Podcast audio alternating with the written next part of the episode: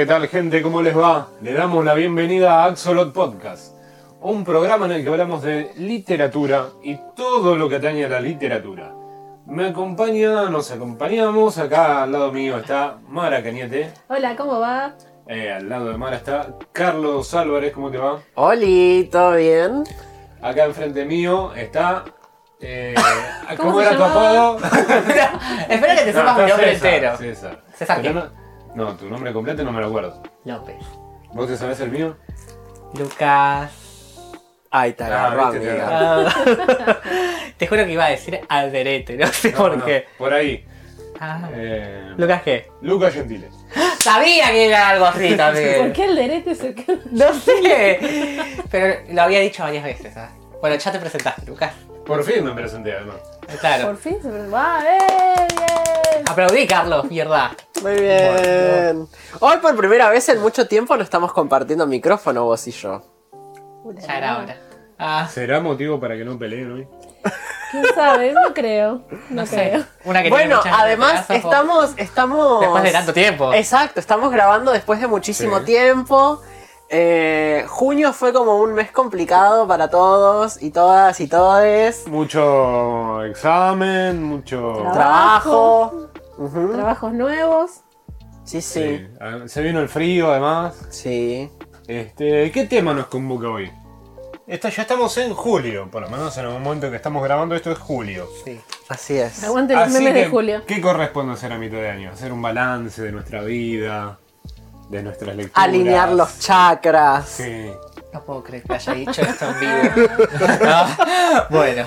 Y además nos toca el book tag de medio año. Ah, bien. que va en donde por ahí hacemos alguna promesa de lectura que no vamos a cumplir. Yo ya revisé lo del año pasado y no hicimos nada.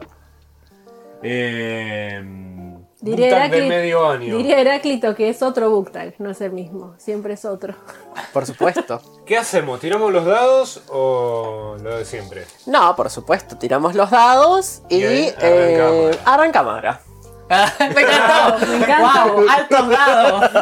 Los dados han hablado. Los dados han hablado. Los dados siempre hablan a mi favor en este podcast. La verdad es muy interesante este espacio. No sé, hay una confluencia del espacio. Son las tiempo, chakras, no Mara, son qué. las chakras. Primera, La primera consigna.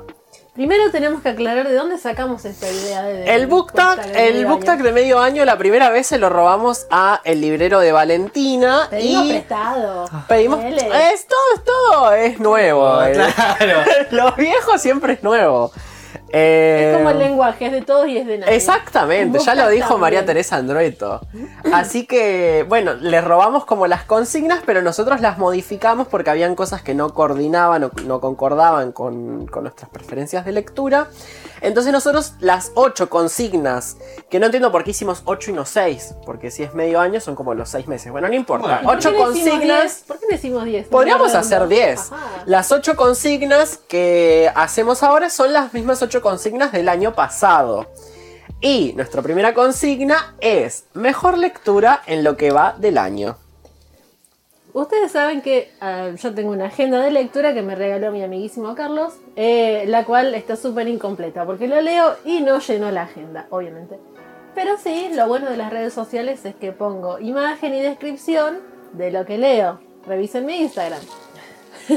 Se hacía la influencer de ella. De lectura. Podrán. Hay intercambio, que lo, fue algo que... Acepto transferencia.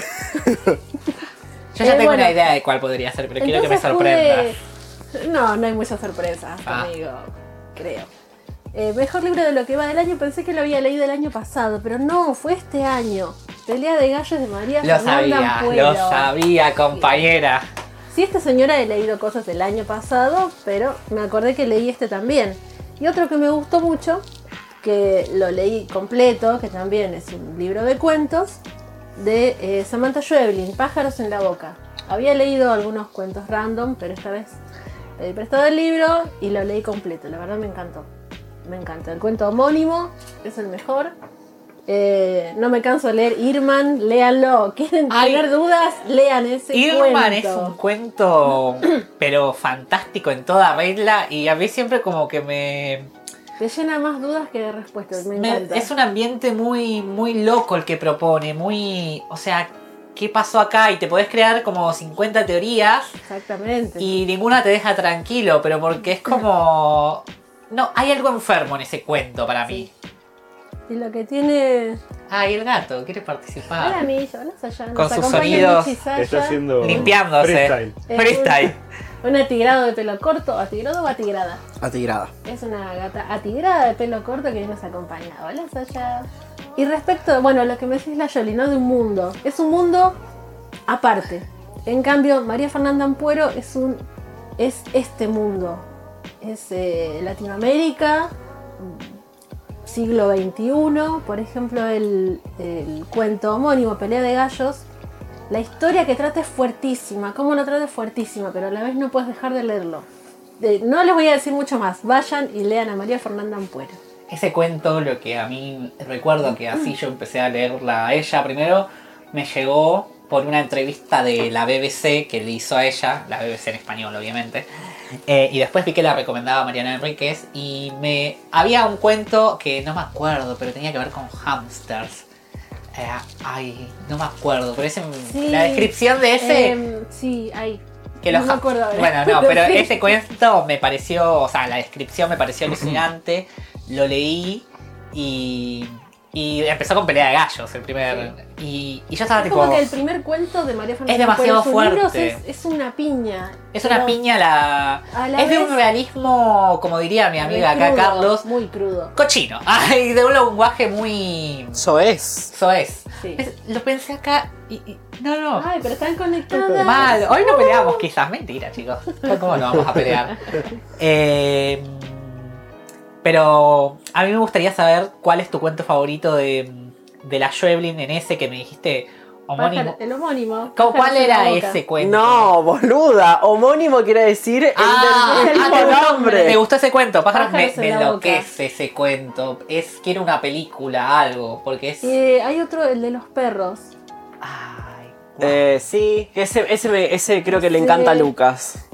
Eh, yo lo leí pensando en el Lucas también. Porque sí, sí, sí, sí. Y los perros toman lógica venganza de un señor. Yo recuerdo que acá había tratado... No, pero me parece que no leí el cuento que me encanta, según ustedes. Sí, Ah, sí, que sí, te va a encantar. sí. Es De- un spoiler, te va a encantar. De ese libro creo que mi favorito, porque objetivamente creo que es el mejor, es Cabezas contra el, el asfalto, que era como, no, es genial esto. Y el núcleo del disturbio puede ser... No, no, no, hacia la civilización alegre. Qué cuentazo, qué ese es cuen- tremendo. tremendo en todo. A Carlos creo que le gusta mucho Mariposas, que una vez lo leímos acá. Sí, que ese fue nuestro inicio. Con ese descubrimos a la Schweblin con Carlos.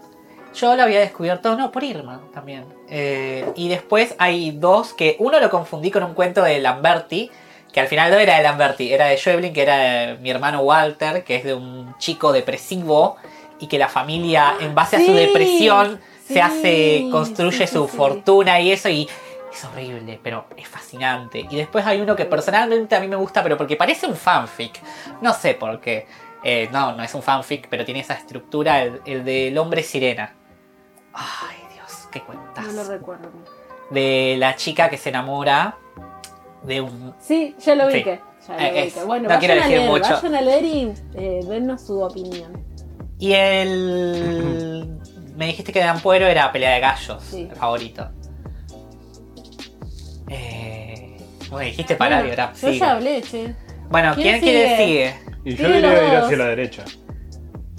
Hey, Bueno, claro, los dados. la derecha. Ir, a- ir hacia la derecha en el sentido de la ronda, no en el No sentido de la políticamente, política, era- claro. ok, ok, ok. Bueno. Bueno, mi mejor lectura del año. Es, esto, es muy difícil este book tag para mí. En Por- este, en este año, digo, porque estoy teniendo un año de lecturas muy. Decí- decilo, decilo, decilo así, muy, secas. muy mierdas. Sí, o esta. sea, como no, no me estoy sorprendiendo mucho este año con lecturas. Sin embargo, en, en la mejor lectura que he tenido hasta ahora, estoy, estuve, no al momento de la decisión, entre dos libros. Los Llanos de Federico Falco. Me jodes, ¿en serio estaba en tu consideración? Sí, sí, sí. Y el libro por el cual me terminé de decidir, que es eh, La mujer desnuda de Armonía Somers. Yo voy a interrumpirte acá, pero interrumpirte en un- Ah, por una novedad. cosa. No, no, no, pero Pero porque tipo, o sea, como para expresar y tratar de no interrumpirte porque quiero no interrumpirte, porque quiero que hables todo de este libro, libro porque le diste una super reseña en Instagram, me hablaste un montón como diciendo tenés que leerlo, pero me lo dijiste de una manera que no recuerdo que me lo hayas hecho con otro libro. Y digo, porque encima hiciste un ensayo para la universidad Sí. de Somies que hablabas que era como un libro de terror también. Sí. Entonces estoy súper interesado, pero que me cuentes a fondo, porque recuerdo que vos me lo pasaste para leer y entendí qué es lo que te gustó. Y a mí también me gustó un poco, pero me dejó. No voy a decir. No, frío no es la palabra, pero me dejó tipo perturbado. Pero perturbado porque. Contá. No, yo no. Yo, eh, espero que digas lo que estoy señalando del narrador. O sea, señala ese punto porque yo creo que es como. Es re perturbante empezar a leer un libro así, creo yo, con esta clase de narración. Bueno, La Mujer Desnuda. eh, bueno, primero y principal, yo leí una edición que es la primera edición publicada de la novela. Es decir, no es la edición final de la novela que se termina publicando en formato libro, sino que lo que yo leí es eh, una edición que...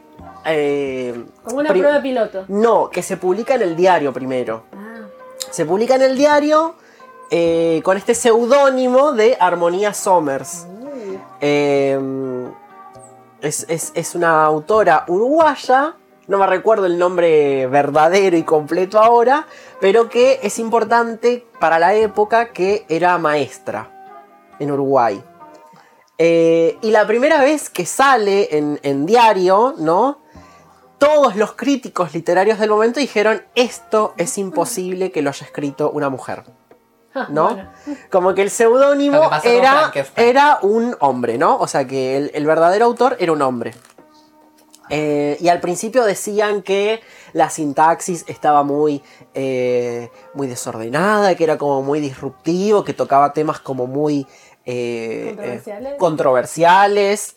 Eh, y cuando efectivamente descubren que eh, es una mujer y que además es maestra quien ha escrito esta obra, eh, los hombres se vuelven locos y en vez de atacar eh, la trama, por ejemplo, o los temas o los tópicos, empiezan a destruir a esta escritura por eh, la gramática, la sintaxis, diciendo que está escrito como el orto, que no se entiende nada, que es muy desordenado.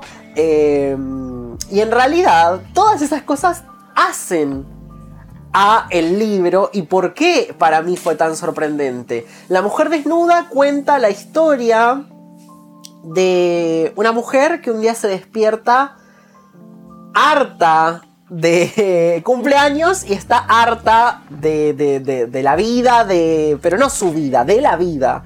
Entonces decide cortarse la cabeza, desangrarse completamente y volverse a poner la cabeza en un símbolo eh, que es vaciarse completamente ella para empezar nuevamente con otra vida.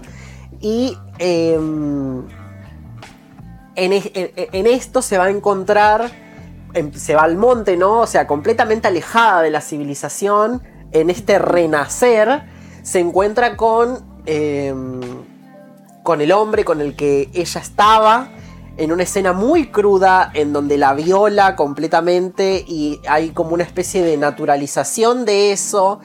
Y cómo ella se da cuenta que eso está mal y absolutamente con casi todos los hombres con los que se encuentra de ahí adelante la tratan exactamente la de, la misma manera.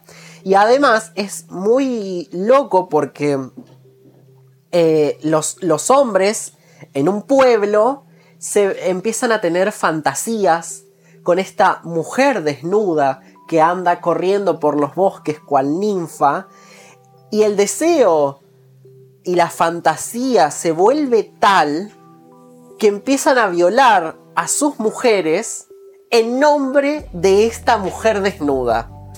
Es decir, hay toda una justificación horrible en donde los hombres echan la culpa a la mujer sobre los actos de violencia que ejercen sobre otros cuerpos femeninos. Y de todo esto, la narradora es consciente de esto y por eso hay toda una sintaxis que es engorrosa, que es muy onírico en muchos momentos. eh, Surrealista. es surrealista y sobre todo hay terror. Puede Porque ser el terror es político. Como para eh, menguar un poco el impacto que tiene sobre esto, porque si así, si es como vos lo decís, como lo estás interpretando, que seguro que sí, eh, es de la realidad misma.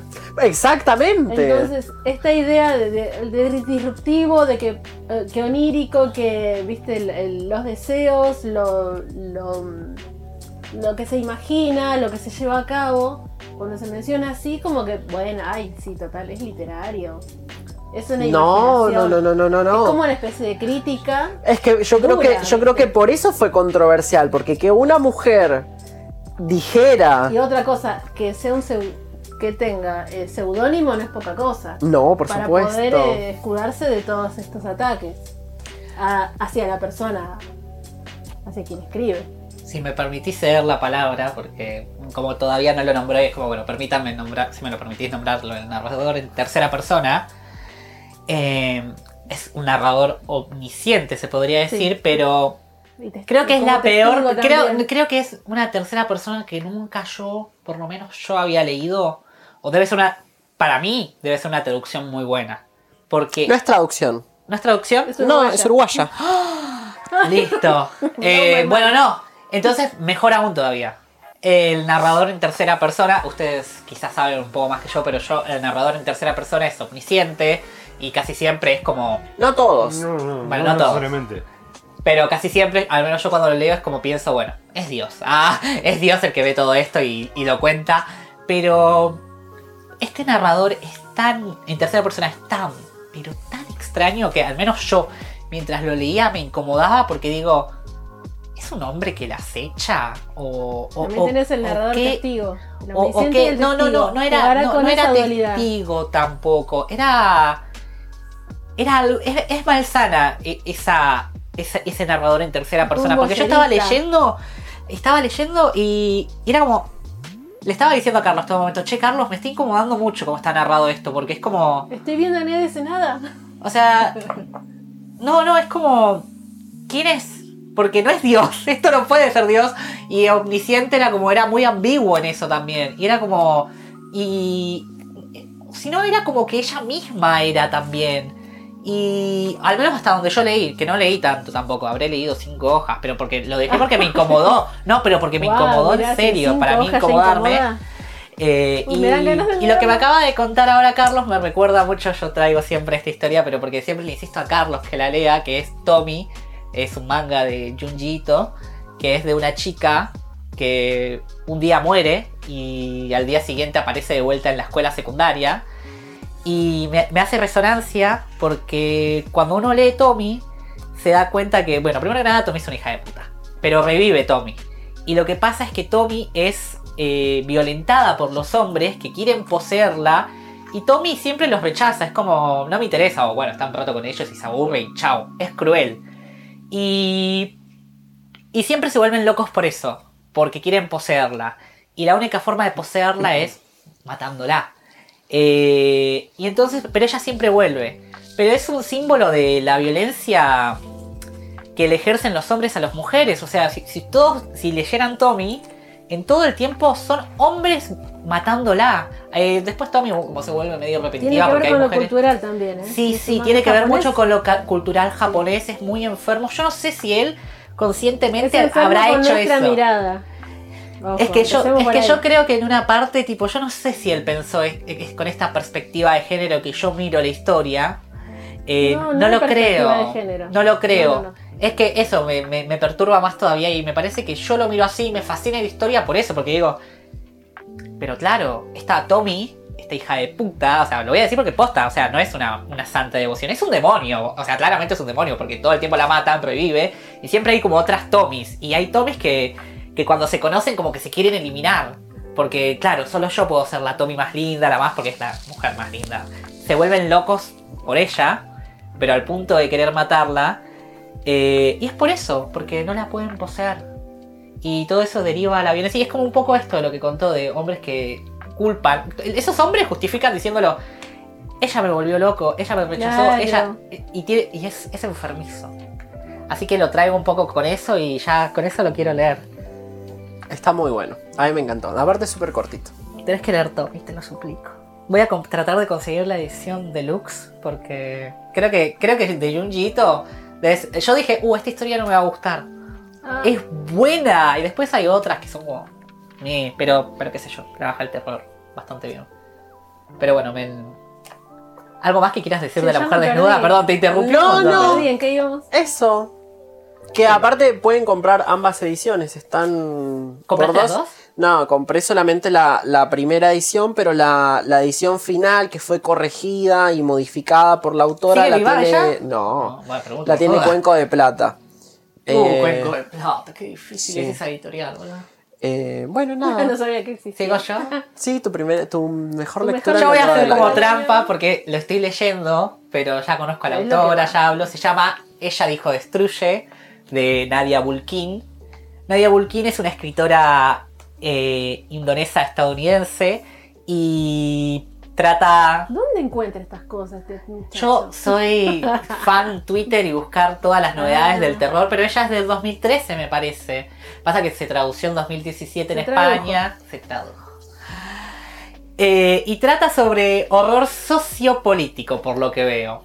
El primer cuento, yo ya la- le dije... Ah, cuentos. Son cuentos, per- perdón. Son 13 cuentos, eh, casi todos de horror sociopolítico, donde combina parte de su vida allá en Indonesia y parte en Estados Unidos.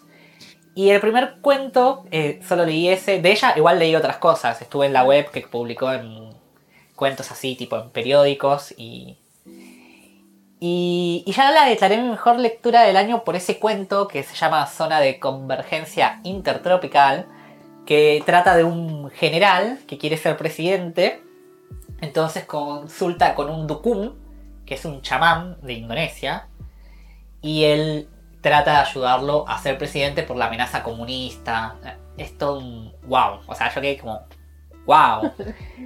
Eh, me perturbó por esto de horror sociopolítico. Ustedes saben que a mí me gusta mucho también como Carlos, Mariana Enríquez. Y Enríquez puede decir todo lo que quiera, pero hace mucho terror político acá.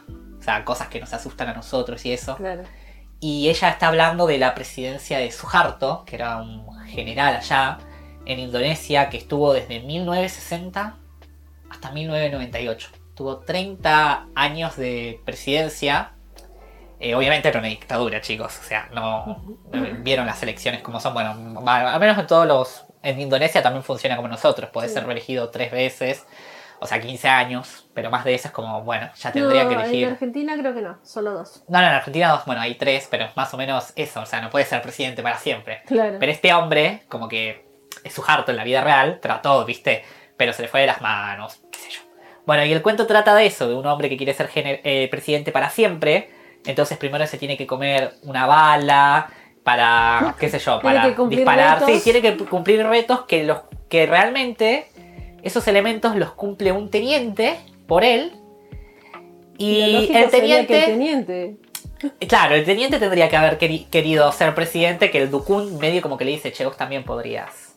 Pero bueno, no, él cree que el general eh, va a guiar el país hasta la estabilidad económica, que los comunistas no eh, desesta- desestabilizan el país. Y él tiene una hija que es como vidente, digamos, que le hace dibujos de monstruos y eso que son amuletos protectores para el padre. Contaría todo el cuento, pero, pero no, pero me dejó es bueno y a la vez pienso que es malo. Malo en un sentido que puedo explayar más, pero me dejó así. O sea, estaba. Ayer le pedí a él, déjame la luz prendida, quiero terminar este cuento. Y quedé así tipo. ¿Qué? No, no, no, era. atroz. Atroz porque es, es consciente de la realidad política de Indonesia. O sea, me puse a investigar más y eso. Por muchos lados. Claro, ayer a la noche, viste que ayer a la noche estuve muy inquieto, bueno, era por eso. Y, y yo lo declaro mi mejor lectura del año porque encima ojé lo que eran los otros cuentos, vieron que yo hago eso, del muestreo. El ta, ta, ta. el ta ta ta. Y lo hice un poco como para mirar otras historias. eh, trata mucho de la mitología de allá de Indonesia. Eh, tiene escenarios de ciencia ficción. Es. Creo que es lo más original. O sea, solo ese cuento ya fue lo más original que leí en años, quizás. O sea, estoy como ya está, solo un cuento ya me bastó para que sea la mejor lectura del año. O sea, ya después si los otros cuentos no, no están a la altura, No importa. no importa. Pero sobre todo porque ya lo había leído antes en un cuento que era sobre fantasmas, sobre una chica que, que llama a su hermana muerta, a su hermana muerta, que la acosa, y era, era muy fiero, que jugaban un juego siniestro, tipo cadáver exquisito. Eh, no, no, muy perturbador fue. Y, y sobre todo porque estaba buscando algo de terror que leer, porque como que últimamente no está saliendo nada en el género. Y este, bueno, viejito, pero para mí es nuevo porque lo traje de España, así que es todo un logro. Ay, fuiste a España, no me No, no, contaste. lo traje de España. eh, me lo trajeron de España, sí es verdad. Vos tenés que decir sí, fui. Toda la cosa. Así que nada, creo que no, no voy a añadir más. Lucas.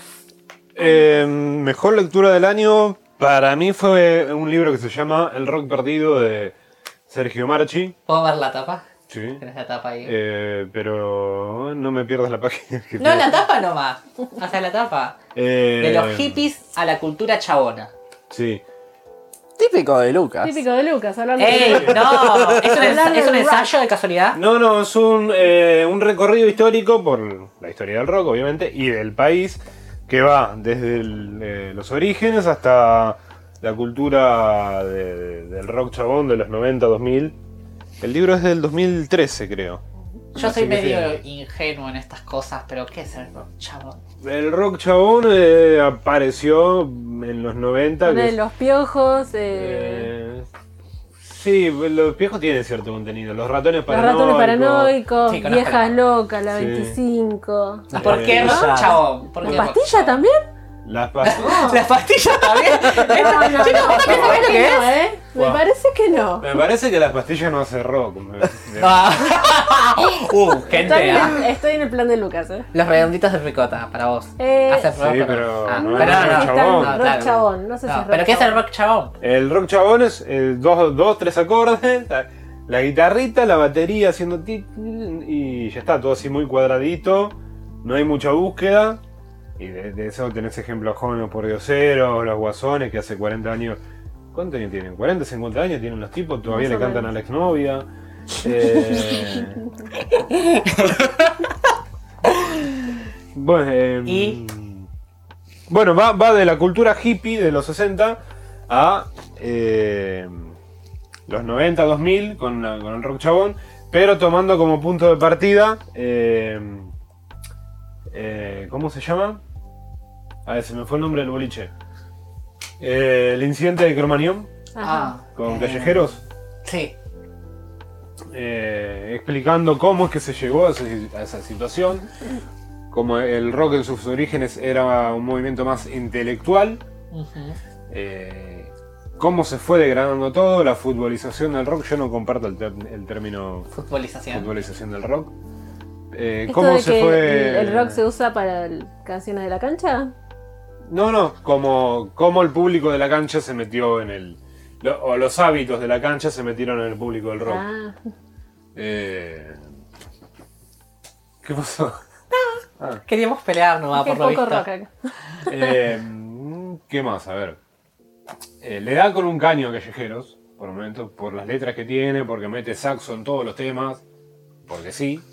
Eso hacía los redondos también. No, Pero ojo, no eh, ojo, no en los todo- no en todos 80, los temas. en los 80 era Yo eh, re disfruto esto, el Carlos. saxo, Me encanta esta charla. el sonido del saxofón era típico de los años 80. También. Eh, igualmente, lo de los redondos era un movimiento que, que fue muy extraño, incluso lo trata acá Sergio Marchi, porque es un- era una banda de intelectuales que le iban a ver de dos o tres personas. Sí. Eh, tocaban en no me acuerdo dónde, que, eh, de que también salió de ahí Humberto Tortonese. En Gregon Bar. No. Sí, el- no, ahí no. ensayaban. Que no se, ahora se llama Gregon, antes tenía otro lugar. La trastienda no es. No, sale- es la cueva. No, no, no. No, no. No, ellos no tienen. ¡Carlos! fui años atrás. No, no, no me acuerdo. Eh, no me acuerdo cómo se llamaba el lugar. ¿Ubicás Lady Gaga? Carlos Gran es rockera. Carlita. Se calla. Guarda, igual Lady Gaga sí. no es rockera. Em, Sí. No, es pop. sí. Lady Gaga es pop. Es una rockstar. Una imitación de Madonna. Disculpa.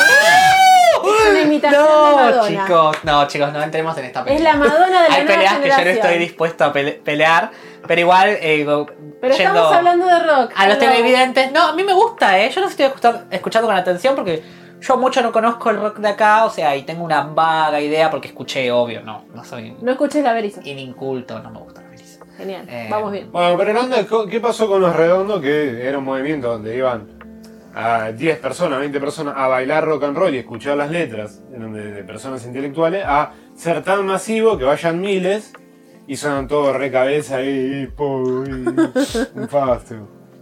Eh, le da con un caño a la 25, jóvenes por dioseros, a. Que jóvenes por dioseros yo oía, pero por ahí no escuchaba la, la banda. Eh, hizo un experimento Marchi en agarrar un disco y sacar la peor frase de cada canción. Esta noche voy a temblar, trago repletos de alcohol, sabes que a veces quedo duro como una pared. Ah, ¿Qué haces que estás tan hard? Yo tengo una guitarra y un papel, voy borracho. Me salté la página. Cuando me muera no quiero flores, quiero que fumen en mi honor. Quiero que aspiren y tomen cerveza. Bueno. Carlos no, no es muy asiduo al rock, así que No, como verás- no, pero. Pero cuando te mueras podemos hacer eso. Dale, dale que va, Claro. dale aspirar. aspirar. Dale que va, dale aspirar. Yo quiero veneno, no puedo parar. Eso, Se toman la menta y se sienten mejor, hacen la mezcla y, y se la pasan eh. Bueno, que siempre pienso que va a decir aspirar. otra cosa. Esto es de la época de aspirar Poxirran, que es un. ¿no? Sí, más o menos. de 2000, Pero Todo toda- muy sea, marginal, ¿no? No es una canción. Todas las canciones del disco vienen así con ese tono. Eh, sí rescata por ahí la figura de Pete Álvarez, que el chabón obviamente terrible drogadicto, pero en, su- en- en varios recitales repartía panfletos. Intoxicados. Repartía panfletos de diciendo, che, lo que me está pasando es jodido, no puedo salir, no se droguen. Bueno, rescata Bien. lo que hacía Piti Álvarez, rescata a la renga, a los piojos. Como Eh. decía María Elena Fuseneco. ¡Aguante intoxicado! ¡Loco, aguante el Piti Álvarez! Ay, Y no, bueno, y hablan también de toda la decadencia de- del país. claro. Eh, ¿cómo, cómo la gente se va a poner a escuchar buena música si la educación también está estropeada? Claro, fue la época, esto es- estamos hablando de los 2000, ¿no? A lo 90, 2000.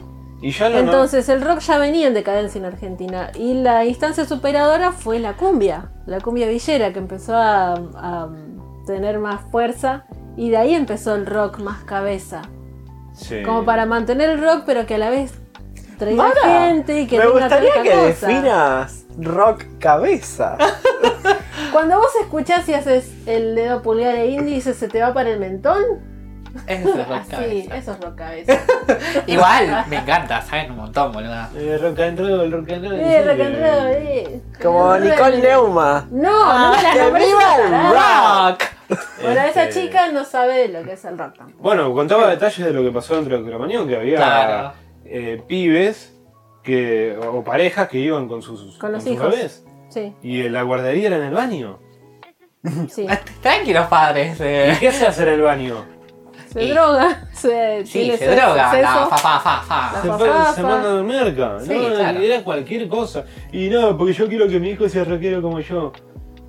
Es ponerle música en tu casa. o Así sea, de decadente, amiga, el rock. Y yo también, si tuviese un hijo, quiero que sea rockero, pero tampoco lo voy a llevar a un recital. Ah, a tomar verga. Explicaba, Ah. explicaba las consecuencias. Los huesos todavía no están formados y el sonido estridente de los parlantes le hace mal Sí. a, la, a la formación del cráneo especialmente. Ay.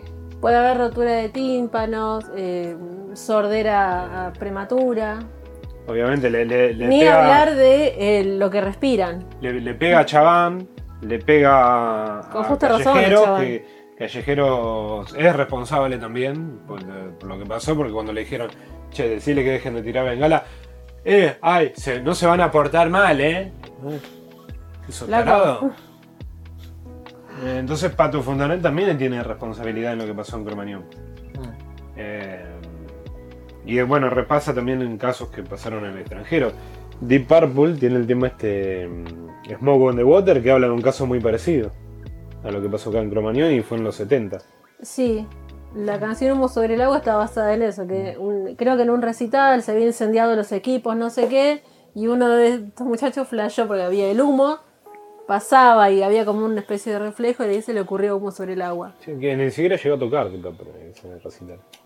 Pero bueno, fue un- creo que no hubo, heri- hubo heridos leves, una cosa así. pero se quemaron los Creo que no, lo, lo cuenta, pero me parece que no, que no, no pasó. Bueno, esa anécdota pueden buscarla en internet, porque está Sí. por ahí. Bueno, Segunda pregunta. Vamos Segunda avanzando a esto. Estamos Sigo a media yo, hora. wow. sigo yo. Pero yo tengo que leerla. ¿Puedo leerla yo y Ah, vos la respondés? Bueno, Bueno, la segunda pregunta. La pregunta, me encanta, no es pregunta, es la segunda cons- consigna. consigna. ¿Dice Sí. bien? ítem. Ítem, ítem, muy bien, me gusta. Segundo ítem del book tag de medio año. Libro que salió este año y que tenés ganas de leer. Bueno, ¿están preparados para mi respuesta? No, realmente no. Ah, Bueno, eh, no me fijé en ningún libro que quiera leer. Fin. ah, bueno, fue un poco lo que esperaba igual también, pero a la vez no, pensé que me iba a sorprender con algo igual también. No, bueno, no yo me, nada. me sumo a la propuesta de Mara. Buah. Somos dos. Carlos, que tengo tanto para leer, tanto pendiente y un poco pero nunca ganas. una- ninguna novedad vieron. Ten- Tengo Ah, muchos clásicos no pendientes, ¿no? Claro, tengo muchos pendientes, no Carlos. averiguo nada nuevo. Podemos hacerlo vos y yo. Dale. Despláyense. Eh, yo tengo eh, una novedad de este año, pero acá como traducción, digamos, porque creo que el libro salió en 2017, que es eh, La Casa en Llamas de Anne Beatty. Quienes me conocen saben que tengo una obsesión con eh, las casas En llamas. en llamas. Sí, sí, sí, las casas prendidas a fuego. Y desde que supe el nombre de ese libro, Yo lo dije yo yo". necesito leer eh, ese libro.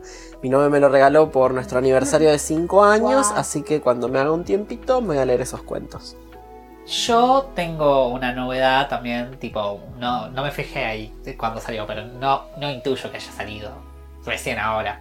Que es de Chai Editora también, de donde salió La Casa en Llamas, que es La Bahía de Sinan Jones. Que Carlos no ama Sinan Jones. Yo había leído La Tejonera nomás, que me gustó, estuvo bastante bien. Eh, y La Bahía trata sobre un hombre perdido en el paisaje marino, algo así, no, no llega a entender bien. Pero tiene una portada genial. Entonces yo dije, bueno, yo la verdad quiero leer este libro. la portada. El problema es que se lo regalé a Carlos.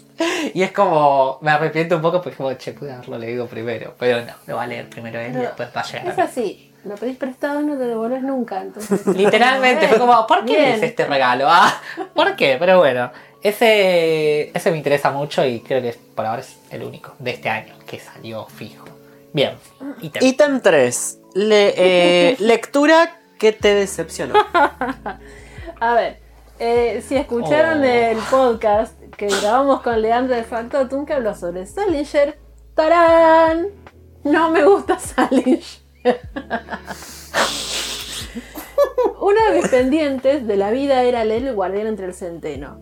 Después de haber leído dos cuentos de Salinger dije, borrado de mi lista definitivamente. No. No le voy a dar una oportunidad a ese señor. Y otro que me decepcionó, a riesgo de decepcionar a Carlos también. eh, Uh. Los llanos de Federico Falco. Ojo, es una buena lectura. Eh, me gustan los temas personales que trata el personaje, el cambio de vida, pero no, no cambia tanto su, su persona o su mente, ¿no? Con este cambio de vida. Ve cosas de distinta manera. Hay un, un hecho ahí como sorpresivo que él se encuentra con una persona en un lugar casi mágico y no pasa nada. A mi entender no pasa nada. Así que fue como termina el libro. Bueno, ok. Igual hice la pequeña reseña, lo subí a las redes, etcétera, pero no, no me enamoré de Federico Falco con Los Llanos. Mi decepción de este año es Insomnio de Marina Benjamin. Es otro libro de Chai Editora. Yo estoy como re fan de Chai Editora. Y Insomnio prometía mucho. Cuenta la historia de una mujer que tiene insomnio. Mara, Eh, que no es Mara. Y eh, arranca súper bien el libro. Y después. eh, nada, no sé. a- a- a- te- gira de una manera como muy. eh, no sé si es ensayística la palabra, pero quizás como muy testimonial. Y todo su proceso para poder em, eh, investigar sobre el insomnio.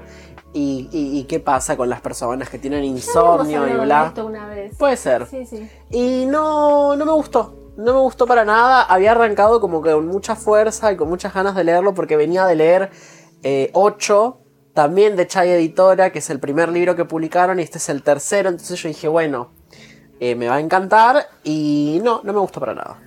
Quiero que compres el de otro Manhattan de Donald Antrim. Está, me quiero comprar todos los de Chai Editora. Sí, lo Así sé. que por ya eso llegará. yo cuento con él, con que compré Chai Edi- Editora, porque compré uno nomás y me encantó. Y es como, bueno, creo que no quiero leer más, pero porque ese era magnífico para mí, manantial. Eh, uh, hubiera añadido ese ahora. Bueno, pero no importa. Eh, no. Eh, a mí la que me decepcionó, y Carlos lo sabe, o sea, pero porque fue como, wow, esto no pudo ser más decepcionante. Es un libro de poesía llamado Siamesas, de María Belén Aguirre. Ganó el Fondo Nacional de las Artes en la, el primer lugar, ¿no? Sí, Era el primer en, lugar. en el, en el 2020. En el 2020 Mariana Enríquez había hecho como una, una temática especial en terror, fantasía, ciencia ficción. eh, y esta se llevó el premio principal, digamos. O sea, un libro de poesía. Porque, bueno, se justificaba que existía la poesía de terror, que sí existe. Pero esa poesía era, era de terror como estaba escrita. O sea, horrible, pero sobre todo porque yo estaba muy ilusionado. Porque ya había leído una entrevista con la, la, que, la, la poeta. Que yo dije, wow, realmente puso todo esto en la poesía. Y vi un adelanto Infobae que no me pareció mal. Dije, wow, se ve como interesante. Cuando Carlos compra el libro, gracias a Dios que lo compró él. ah, pero yo, No estaba, mi dinero. yo, yo, yo literalmente pensaba comprarlo, o sea, estaba preguntando en una librería en Capital y ahí dije Capital, me parece, qué boludo. Cava, bueno, eh, lo leí en un día, con él- una noche, y yo no daba más de... No puede ser que la poesía esté tan devaluada acá como para que eso haya ganado el premio. horrible, horrible, horrible. No, no, expresiones horribles, sobre todo porque la decepción fue más cuando yo recuerdo que había dicho que era la historia de siamesas que eran chicas, niñas siamesas con dos cabezas y que vivían en las Islas Malvinas y yo digo, wow, o sea, wow, o sea, ¿qué, qué va a sacar de esto? Y al menos todo lo que leí, no, no hay ningún indicio de que esas chicas vivan en la isla Malvinas. Pero me dio un montón de cosas que nada que ver. Y no, no, no. Hay. pa- hay. Ay, no sé si lo hubieras traído ahora. Eh, pero hay. Engendro este poema. Ay, sí, empezó mal, ya empezó mal diciendo engendro este poema. Como, lo siento, Arrancó forzado. Arrancó como el orto. Arrancó, sí, claro, de terror de, de- de no puedo creer que sea esto. Sobre todo porque después hay, creo que dos o tres versos que yo digo, wow, acá bien. Pero después, abajo de eso, se destroza lo que hizo. Y es como, no, ¿por qué pusiste esto? Si ibas acá estabas bien. Es culpa de los hay editores. un tupé, hay un tupé. Sí, no, encima. ¿cómo, ¿cómo está el libro? No, Mara. Los libros. No, no es culpa del editor, porque ella ganó un ¿No es que le premio. dicen? Pon esto así. No, no, no, pero ella ganó el ¿Tienes- premio. ¿Qué criterio? ¿Tienen criterio? El, criterio encima lo, lo hizo Luciano Lamberti, Vera Iaconi. No, no estaba Luciano Lamberti. Sí, Lamberti eligió ese premio. Ah, sí, fue creo, que estaba Luciano. Vera. Iaconi, que vos me dijiste, yo no Sí. sabía, no sé cuántos más. Y fue todo Bueno, Estamos ¿Cuándo- perdiendo plata, Lucas. ¿Cuándo vamos a dejar de creer que los premios de literatura que se entregan Ah. son justos y no arreglados? Y, Es verdad, es verdad. y mitad y mitad. O sea, qué sé yo. el- cuando ganó Downey era como, wow, este, este libro estaba bien. Qué sé yo. Eh, depende, mucho depende. Pero este era un libro de poesía. Era como, a ver, ¿qué fue que un libro de poesía y? Gane a todas las categorías. Porque Eso- estaba novela eso fue lo- gráfica, estaba Ensayo. ensayo, cuento, novela, una novela, o sea, dale. O sea, Sí, sí, que sí. quizás Claro, yo no llegué. La- o sea, como que novela va por un lado, cuento No, no, no, por- Obvio, obvio. por o sea, otro, son categorías No, lo de que, pasó, lo que pasó ese año fue que hubo un problema de organización que por algún motivo eh, todas las categorías como que se las evaluaban en...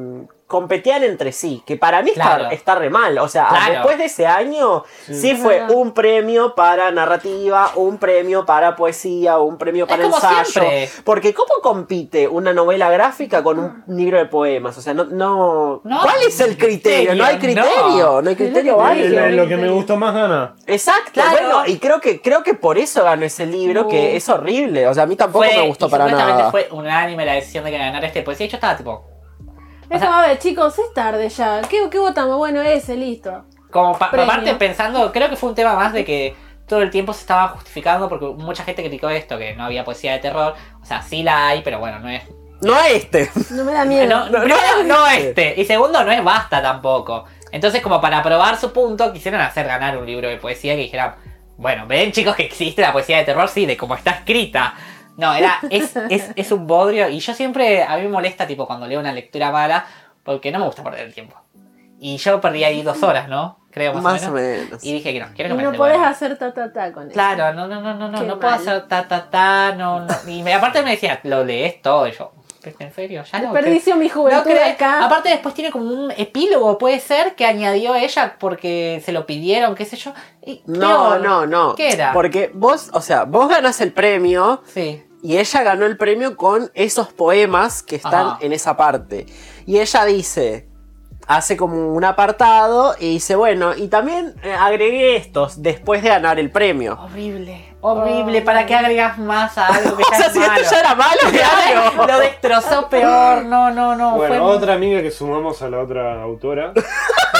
claro, que va a tener muchas ganas de participar de este podcast. Literalmente. No, dijimos, no dijiste su nombre. María Belén Aguirre. Ah, está. Sí. Ahí está. Un beso. Juntamos, beso. juntamos con- Sobre todo porque tiene. cua- cua- Dolores. ¿Cuántos tiene? 40 títulos publicados. ¿Yo qué? Sí, tenía muchos libros publicados. La verdad que a mí me, a mí me Muchísimo. sorprendió esa me parte. sorprendió. Y mirá, si vos pagás eh, para que te los editen. Pero o- Pero es que- es que ella es pero es que yo dueña no de una conozco. editora ¿Qué ¿Qué también. tiene? Ah, bueno. ¿Qué tiene? Sí, Y ese, ese es el tema, que, o sea, que tenga tantos libros publicados y no conocerla. O sea, Por no tiene algo. renombre. Por algo. Oh, oh. En fin, eh, creo que es tucumana también. Yo voy a Encima empezar a tuvo tu- entregar los premios Lucas Gentile. ¿Cuál es tu premio para tu decepción del año? Se premiaba el sol. Ya terminé yo, o sea, realmente no puedo decir más. Es malo y punto. Ah, bueno, decepción del año. estás- Bueno, tengo a Dallinger. Ah, Salinger. Salinger. Salinger. Le cambió el nombre. ¿Quién es Salinger? Le Contanos. mandamos un saludo a Dallinger. Escuchame, Samantha Dallinger, Sí, compañera bueno. nuestra del instituto. Eh, No es para vos este premio, Sammy, tranqui. Eh, el niño proletario también me, me, me decepcionó un poco, ¿no? De Lamborghini, yo lo odio a Lamborghini. Me, me dijeron tanto de no, es horroroso, Ah, mira. no, es muy fuerte. queda decepción que Ese matar a. Lucas. Basta, es escatológico el cuento. Me pareció Si un vos buen nunca leíste nada así y lees esto de golpe, es como, oh, No, pero me, me pareció un buen cuento que, que refleja bien el drama de las clases sociales, pero no me, no me impactó, no me. No me escandalizó como hacían todo, no, no sé. Incluso la parte escatológica. mm, mira. Eh, también está Misterios del Plata, que lo, estoy leyendo ahora para el profesorado. Que no es mala, pero mm, había literatura más compleja en ese momento y la verdad que la obra de Juana Manso es bastante simplona, muy explícita, muy Yana. bajada de línea, eh, mucha bajada de línea, muy directamente. Eh, y entonces como que, uy, la gran escritora del siglo XIX, ella también es una de las fundadoras de, de- de la literatura argentina, bueno, pero no... No estaba bueno lo que escribía. Esa es mi decepción. ¿Seguimos con la otra? Sí, Dale. La otra es. Autor nuevo que hayas leído este año. Eh, continuando con el rubro poesía, eh, una querida amiga, Dana Marino Echenique, me dijo, negra, lee esto que te va a gustar. Es El secreto de los insectos, de Editorial Azul Francia, a cargo de la señorita María Negro. Me encantó, creo que lo leí en un viaje en tren. eh, poesía, si habla de algo muy eh, personal, relacionado con la naturaleza. Pensaba un poquito en Diana Velesi, con esto de, de replicar lo personal en lo natural. Eh, si lo tienen a mano, página 15. Yo también hago tatatá a veces. Mira, así abro donde, ay, a ver, eh, página 15 decía, la poesía, la poesía no tiene que decirme nada, es poesía y ya. Listo, señora, compre el libro, la amo. Incluso hice mi pequeña reseña. No, Hubo sí. cosas en las que Sí. me, me identifiqué. A mí me gustó. ¿Es el que Me prestaste? Sí, que Ah, no, no me gustó. Porque vos no sos tan fan de la poesía. No. A mí me gustó. Y, eh, No, mira que yo te paren, debato, Carlos. Paren, paren, datazo.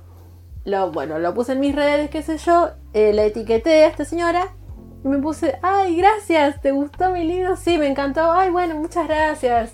Eh, para mí no es tan bueno, yo le hubiera cambiado un montón de cosas. Le digo, no, me encantó, bueno, gracias. Y nos etiquetábamos mutuamente en las historias. Dos señoras grandes jugando con las redes sociales. Está por sacar otro libro, creo que ya lo habrá sacado, que en este momento no me acuerdo el título. Pero bueno, eh, autora nueva, María Negro, creo que ella es de zona sur del conurbano, algo así. Así que bien, un lindo, lindo hallazgo. Yo a Carlos le doy el mérito de que se está esforzando bastante con la poesía. Hace y está años, afilando. Y Desde afi- que está- lo conozco que se pero está pero lo- ahora lo, lo, lo- la, la- no solo la está entendiendo, chicos, la está. No solo entender, es disfrutarla. Y aparte de disfrutarla, aprenderla y usarla. Y es como. eh, es increíble en eso. Así que Todo yo empezó tipo- con Manrique. ¿Eh? Todo empezó con Manrique. Así que es como. Negra, más poesía. por favor. Vos podés. Chicos, poesía. yo necesito que se haga poeta y Más gane poesía, premios re- reconocidos. O sea, los poetas, aunque no parezca, son muy respetados y ganan bien dentro Depende. de todo. O sea, e- es muy apreciado la figura del poeta. eh, por lo que veo en muchos lugares. Tipo, yo a día de hoy es como reconozco, sobre todo es lo que como que admiro un poco de Carlos, es como que tipo hacer poesía es lo más- para mí es lo más difícil que hay. O sea, nunca, no, nunca, creo que yo nunca jamás me animé a hacer poesía y nunca jamás lo voy a hacer. Pero porque digo, eso es otra Después, cosa. bueno, te vas a anotar en mi es taller. otra cosa, no, no me gustan los talleres. No, Te no, vas a anotar en mi taller, te diciendo. Ah, ah, Es estoy en contra de los talleres, eh, no, no me Yo gusta. Eh, pero, pero bueno, eso, quería decir eso. Bueno, gracias. Me pongo colorado. Gracias, negra. Bueno, negra, tu, tu, tu autor nuevo que descubriste. Mi autor nuevo este año es Lucas Barfus. Lucas con K de kirchnerista. Que no sé si será kirchnerista porque es alemán. Claro. Será porque no, es alemán. porque es alemán, amiga. Claramente. Eh, con el libro, además, Koala. Koala. Una novela Todo excelente. sí, Maravillosa, como Es una diría. novela maravillosa. No tengo sombrero, pero me lo saco. Como diría Virginia Lago. Eh, Coela, Coa- Coela. ¡Koala! Koala cuenta la historia de eh, un escritor que va a dar una charla a su pueblo natal sobre otro escritor. Y en ese viaje en el que él vuelve se reencuentra con su eh, hermano, el cual no ve hace mucho tiempo. Y él no sabe que esa es la última vez que lo va a ver con vida. Eh, después le avisan que su hermano murió. Esto que estoy contando son las primeras 10-15 páginas, o sea, no es que les esté spoileando. Eh, bueno, muere el hermano, en realidad se suicida. Eso sí es un spoiler. No, no, no, no. Se sabe, se sabe. Eh, y todo lo que sigue a continuación en la novela es el viaje de exploración que va a tener el protagonista para entender, primero, por qué su hermano decide suicidarse y segundo, por qué a su hermano le decían koala. Eh, y es excelente. Le dicen, ¿es, ¿es un libro para llorar o...? No, no. Es un, es un libro para. Para Porque sorprenderse con los límites de la escritura. Mira. Porque es como que, ay, ¿por qué le decían koala? Dime más. Es, eh, es uno de esos libros en los que uno ter- termina como maquinando de. ¿Esto es una novela? ¿Qué es? ¿Qué es una novela? O sea, ¿cuál, cuál es el límite que define una novela o un cuento o. Dios, no lo quiero. o la antinovela o, o hasta dónde la experimentación hace que algo sea una novela, como por ejemplo Prestigio de Rachel Cost, ¿no? En el que las Mm, funciones, en el que las funciones nucleares en términos estructuralistas son muy pocos y en realidad lo que está primando quizás es la catálisis. Bueno, esos mecanismos hacen que eh, en, en relación a la extensión, hacen que eso sea una novela. Y más allá de eso, la historia... Para mí está muy bien. mm, Para mí está muy bien. Eh, repito, no, no pasan grandes cosas en la novela. Pero vos te enganchás al toque No con deja lo de que. ser contundente. Sí, te enganchás al toque con lo que, con lo que está pasando. Porque... mm, Alerta spoiler para los oyentes.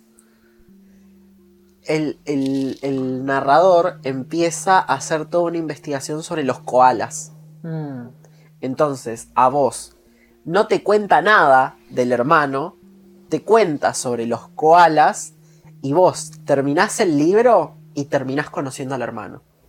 Mm. Lo que pasa con los eh, con las notas al pie en El beso de la mujer araña de Puig, algo así. Te da una explicación científica sobre un tema y vos lo relacionás sin querer, terminas relacionando todo y comprendes más lo que estás leyendo. Eso. Bueno, sigo yo. Eh, autor nuevo que descubrí. Sí. Eh, Miles de ojos de Maximiliano Barrientos. Maximiliano Barrientos es un escritor eh, boliviano que escribe género. Generalmente creo que escribe... mm, mm, no sé si terror, pero sí un realismo sucio, crudo a lo María Fernanda Ampuero. Eh, Solo leí este de él. eh, Mariana lo recomienda mucho, bla, bla, bla. Yo leí este porque me llamó, me dijeron es Ma- Ma- Ma- Max en Bolivia. Y dije, y dije, chicos, a mí eso me enloqueció. Dije, wow, Mad Max en Bolivia. Empieza, tiene cuatro partes la novela. Primero explico de qué Porque trata. vive en un lugar desértico y tiene Literal, su vida. pensé, pensé en eso. Eh, trata sobre O es Mel Gibson, no sé.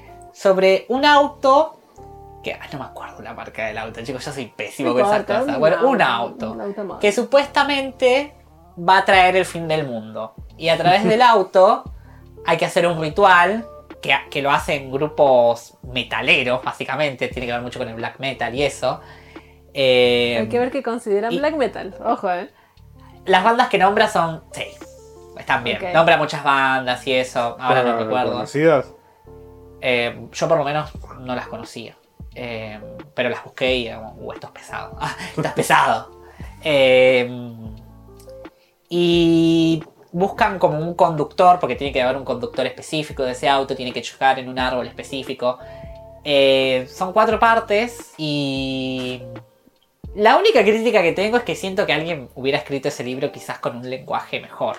Pero es una novela medio experimental porque en un momento hay partes en las que faltan comas y eso es una narración así tipo verbográfica Sí. larga de pensamientos, de muertos, hay muchos muertos que hablan. eh, el tema de, de la adolescencia ya en los años 80 en Bolivia, eh, bueno, el tema con la música.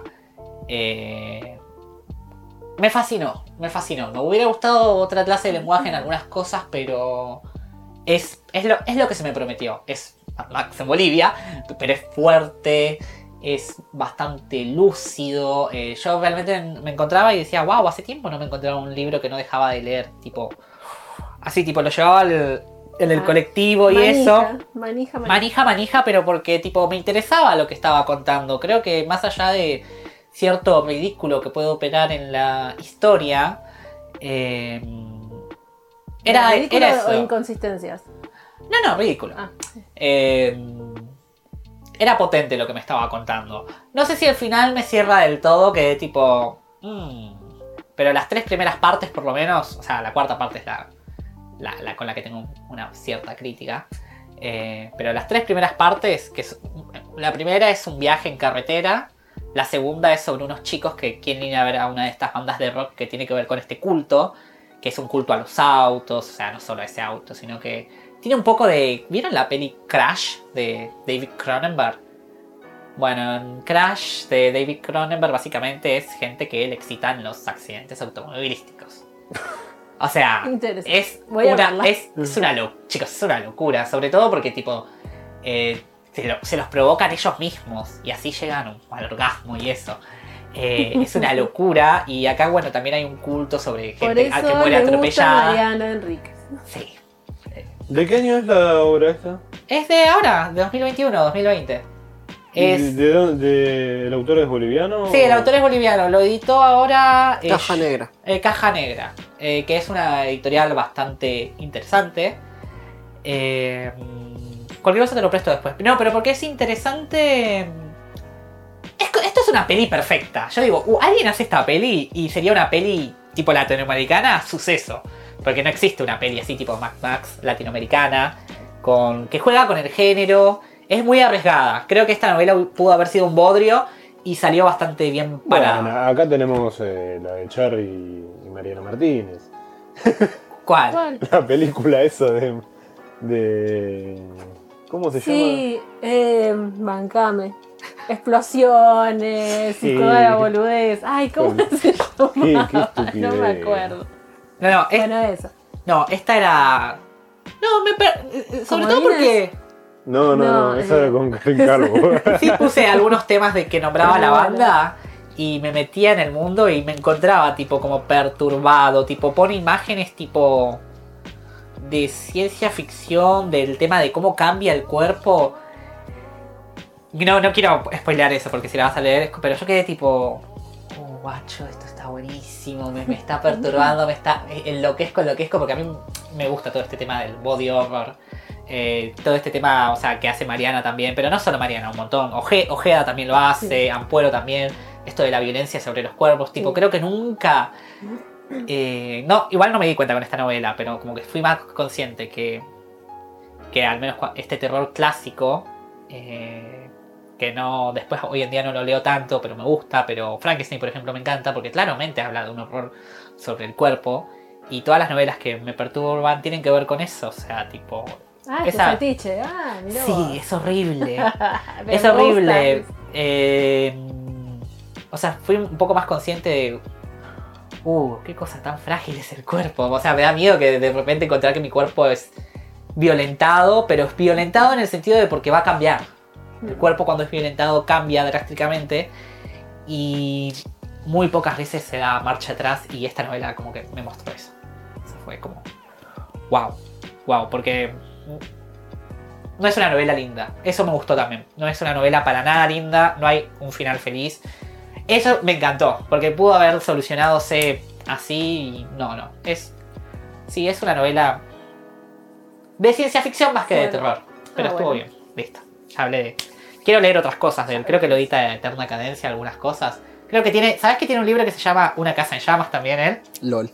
O sea, así que yo creo que deberías leerlo. Porque sobre todo por lo que leí dije, wow, este también es bueno. Después leí que tenía otras cosas que dije, "Mm, no me interesan tanto. Pero de la casa en llamas sí fue como, wow. Y tiene un ciervo en la portada de Eterna Cadencia. Como, bueno, lo voy a comprar. No me voy a fijar. Bien. ¿Qué sigue? Bueno. Sí. Eh, No, seguimos cierto, sí, perdón. sí. Hablé un montón. Eh, no es un autor nuevo, no es un autor que no haya conocido antes, ya sabía de su existencia, pero nunca podía acceder a nada para leerlo, o sea, un libro. Eh, eh, hasta que me regalaron uno, eh, Lo Inconsciente de Carl Jung. Cero. lo leí en enero, creo. Enero, febrero. Que se lo, se lo cambié, lo intercambié con una profe de psicología.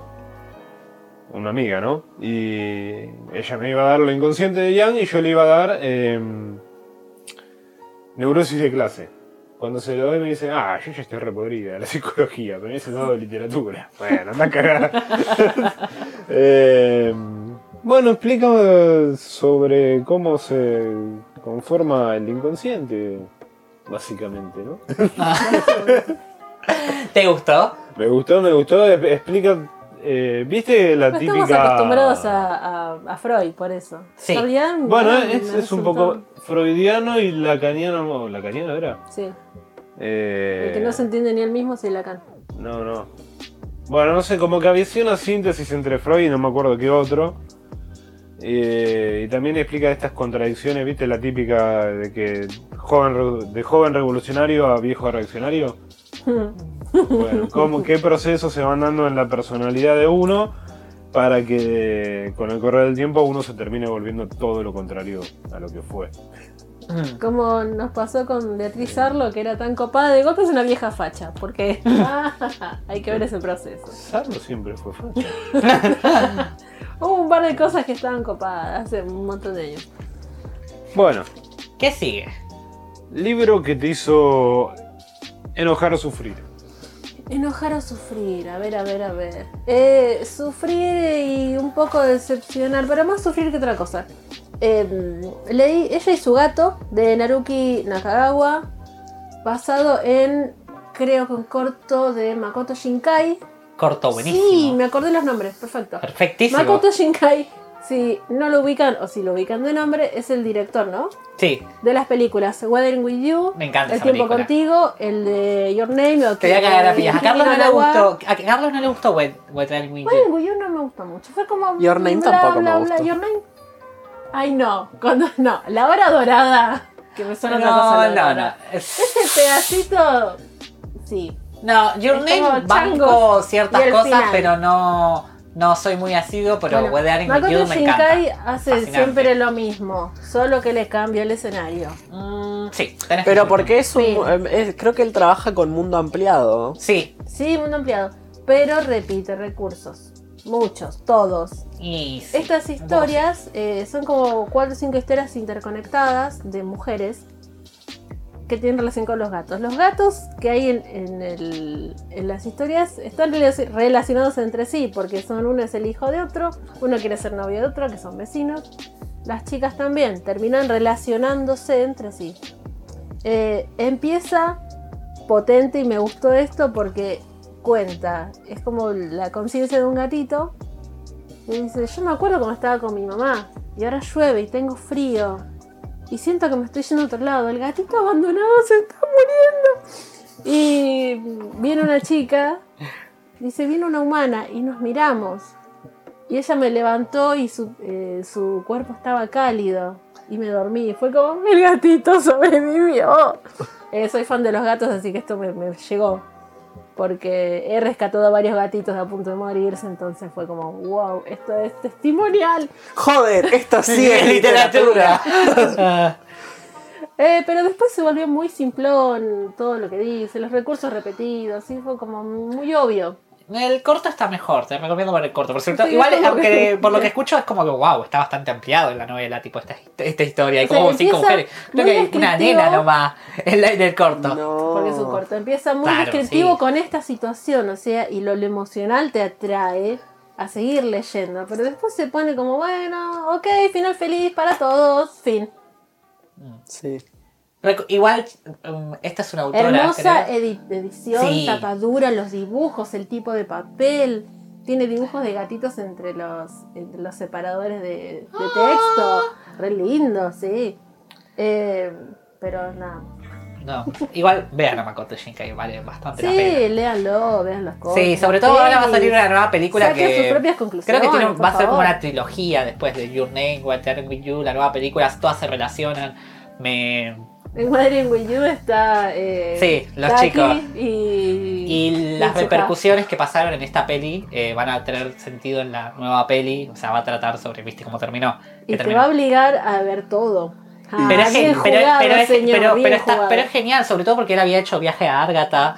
Eh, ¿Qué más hizo? 5 centímetros por segundo, que más allá de que es una historia que es un poco infumable, en la animación también es bastante... Bueno, pero viaje a Agartha. A Agartha me. ¿Te gustó? Me gusta. Bueno, me sorprende, el jardín de las palabras también es bueno. Ah, paren, paren, que no termine. Ah. Eh, tenía otra, otra lecturita que si bien eh, me gustó, estuvo bastante bien. Manuel Puig, que era uno de mis pendientes, El beso de la mujer araña. ¿Te hizo sufrir o enojar? Fue como un ne. El final es como que termina muy rápido. No me gustó ese final, rápido. pero el final del libro tiene su porqué, la velocidad del relato, de que pasen cosas tan rápido así, porque es un reflejo de la sociedad de ese momento.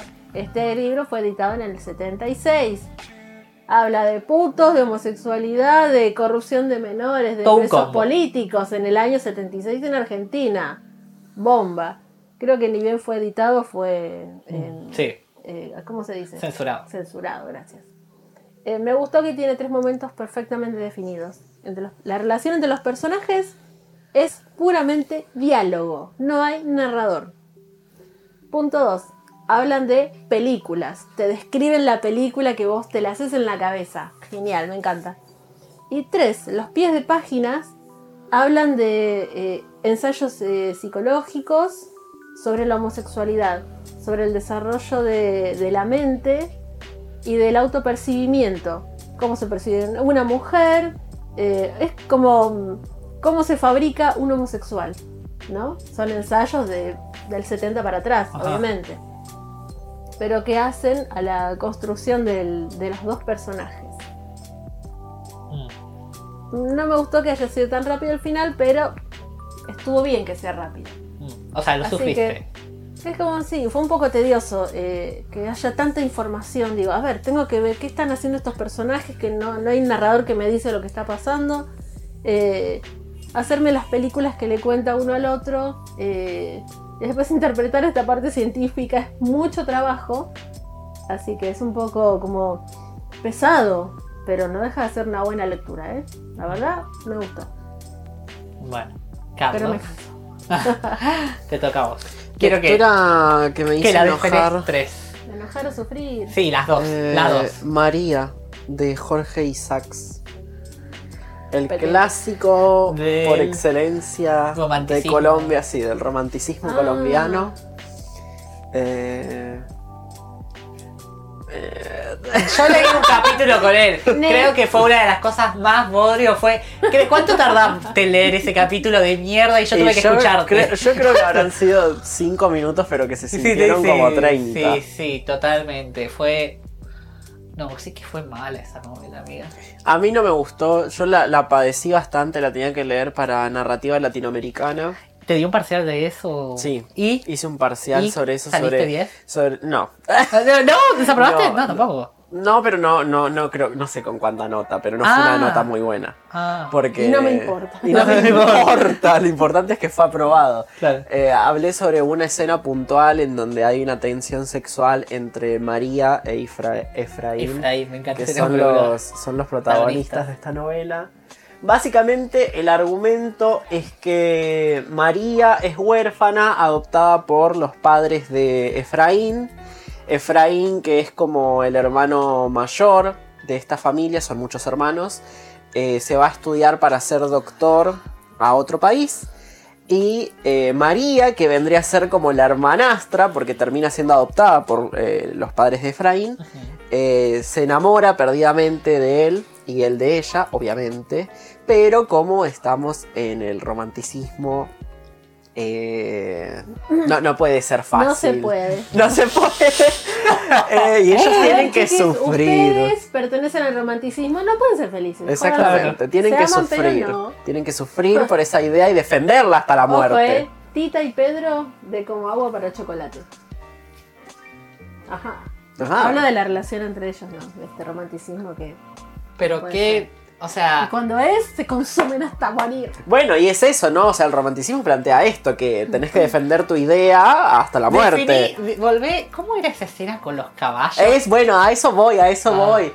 Eh, bueno, El- y además eh, es parte del argumento, uh. aparte es el argumento de que María eh, tiene que estar con Efraín porque si no, ella sufre y se puede llegar a morir como se murió la madre. entonces, entonces cuando No, es Efraín... una relación retóxica. si Entonces- no estás conmigo me muero. Entonces cuando Mm. Efraín se va, ella, ella como que le agarra de nuevo la enfermedad y, y- y cae y bueno, en fin. Y hay una escena puntual que fue sobre la que yo hice mi parcial, que es que, eh, nada, o sea, se, se quieren dar, pero como cajón que no cierra. Se quieren dar muy duro y no pueden, entonces hay toda una escena en la que ellos andan a caballo en todo el viaje. Y, y él le mira el pie y como la espalda se le sube un poco y después ellos paran en un momento en el páramo a, a descansar y de la nada sus caballos, habían un montón de caballos, pero sus caballos en los que ellos iban montados, eh, sí, cogen, Se montan. copulan y, y están ahí Ay, mirando no, los ellos- caballos Ay, no. y, y son ellos pero no son ellos, bueno. Y Qué eso. tristeza. Pero, to- pero todo eso está como narrado creo que en cinco carillas. Sí, y es- Dios. bueno. Insufrible. Es, es es insufrible la novela, realmente. sí. Es, es, yo la sufrí mucho, la novela. sufrí Y yo la sufrí con él, imagínate, yo que no tenía que sufrirla, la sufrí. Es muy larga, además, es muy extensa. Sí, ¿no? Es muy- eh, o sea, tranquilamente todo. O sea, que, que María muera al final es por culpa que no se la agarchó. Porque si, si se la sacudía por lo menos un rato, le alargaba la vida. Pero no, ni un besito le pudo dar. Por eso se caga muriendo María y por eso se mueren también. O Por sea, boludo, boludo. Ay, bueno, me toca a mí, ¿no? Sí. La lectura que me hizo sufrir, o si estoy con esto, voy a cagar de risa un poco más. Ah, voy a tomar aire. Es eh, Deberías venir conmigo ahora, un libro de cuentos de M. John Harrison. Lo dije bien, ¿no? Sí. Bueno, es un autor inglés eh, que escribe mucho ciencia ficción y fantástico, que él mismo como que no lo define fantástico, lo define como weird, que allá... en la- Ah, weird, raro. Sí, raro, que no sería extraño, sino, o sea, Raro. una, claro, raro, una intrusión que como que se acepta, pero no es fantasía, no, bueno, no importa. La cuestión es que yo ya había leído un libro de cuentos de él que se llamaba Preparativos de viaje, que Intersona, los dos libros son de Intersona, eh, mm, que me hizo llorar un montón. Era un libro de cuentos raros, fantásticos, que no sé, no los entendí mucho, pero me hicieron llorar. Yo estaba tipo, No lo entendí, esto, pero es cine, es como ver Evangelion, ¿viste? Yo no entiendo nada, pero esto es poético, esto, esto es arte. Bueno, los cuentos eran tipo, para mí son arte puro. Todos. Creo que uno o dos no me gustaron nomás, de preparativos de viaje. Y este, deberías venir conmigo ahora, el título era como, ay no, no sé, me fascina este título, lo quiero. Y busqué hasta Me imposible. interpela, me convoca. Sí, me convoca, me convoca, es para mí. Eh, la traducción es de Tomás Downey, que me gusta mucho, creo, creo, ah, creo. Creo. Eh, su primer libro de cuentos, no, su primer libro de cuentos me pareció bien y ya el segundo fue un asco, era como, no, no puede ser que este, ¿qué, qué hiciste acá? ¿Qué leímos de Tomás Downey? Eh, acá el tiempo es otra cosa, es el primer libro de cuentos, Ah. que está bien, está muy bien. Eh, ah, sí, leímos Tomás Downey. Pájaros Un que par mueren. que no nos gustó. Pájaros que mueren, ¿cómo era el segundo? Lo leímos acá para el, el lugar donde mueren los pájaros. El lugar donde mueren los pájaros es un libro de cuentos pésimo, ¿En serio? ¿No te gustó? pésimo, Carlos. Es pésimo ese libro de cuentos. Ay, no me gustó. Vos tenés dos cuentos ahí marcados nomás. O sea, imagínate lo pésimo que debe ser, porque acá el tiempo es otra cosa, tenés como un montón. Y el último, con el que se redime conmigo, que es Flores que se abren de noche, solo hay un cuento que es malo. Son cuatro, pero solo uno es malo. Pero los demás son brillantes. Son brillantes. Dije, bueno, quería ver una traducción de él porque Chai, en Chai también tradujo Un hombre con suerte, un libro de cuentos bastante buenos. Eh, pero esta estuvo como voceada y al parecer yo tengo como un problema con el voceo. es extranjero, tiene que ser de tú la traducción ¿eh? para vos. Y quizás es porque estoy acostumbrado, pero porque eso es como que estuvimos hablando un tiempo con Carlos. Pero pasa que yo el voceo lo hago en mi cabeza ya. Yo este libro está, el de Ella Hijo Destruye, está en español, pero yo en mi cabeza ya logro hacer el voceo, ¿entendés? Sí. Entonces verlo escrito fue como, oigan, un momento, ¿ah? como que me sacó un poco de onda, de esa onda que es, el libro es muy inglés, es muy Sí. inglés y cuando encuentro expresiones de acá, mías así escritas, es como, epa, epa, esto como... Esto está mal. Mm, mm, sí, un poco. No encaja, Poco. ¿viste? No encaja, Sí. no encaja, no encaja para mí. Cuesta, y, y no solo vos es muy eso, coloquial, porque lo usamos. sino pero- que tiene cuentos también muy fragmentarios que después vi que el autor, me acordé, eh, supuestamente los escribe, qué sé yo, en el momento, en una, en una servilleta, cuando está tomando café, y él cree que como que eso es una revelación. Y yo estaba leyendo esos fragmentos y era como, ¿qué mierda querés contar acá? Esto no es una historia, esto no es un pensamiento, tampoco viste tipo lúcido o algo. Esto es nada, nada, no hay nada acá, acá de la vida. Hay algunos cuentos que por suerte me gustaron, pues si no era un libro de cuentos malísimos. Eh, porque encima eh, el subtítulo es historias de fantasmas, ¿viste? Yo fantasmas vi pocos. Y si, y si se refiere a fantasmas, deben ser fantasmas del pasado de Londres, como el thatcherismo y todo eso, tipo fantasmas políticos, digamos, Claro, ¿no? ideas pasadas. Ideas sería. pasadas sería. Eh, con Mariana Enríquez hablé de este libro en Twitter, que le pregunté, che, ¿a te gustó este libro? Porque ella es fanática de él.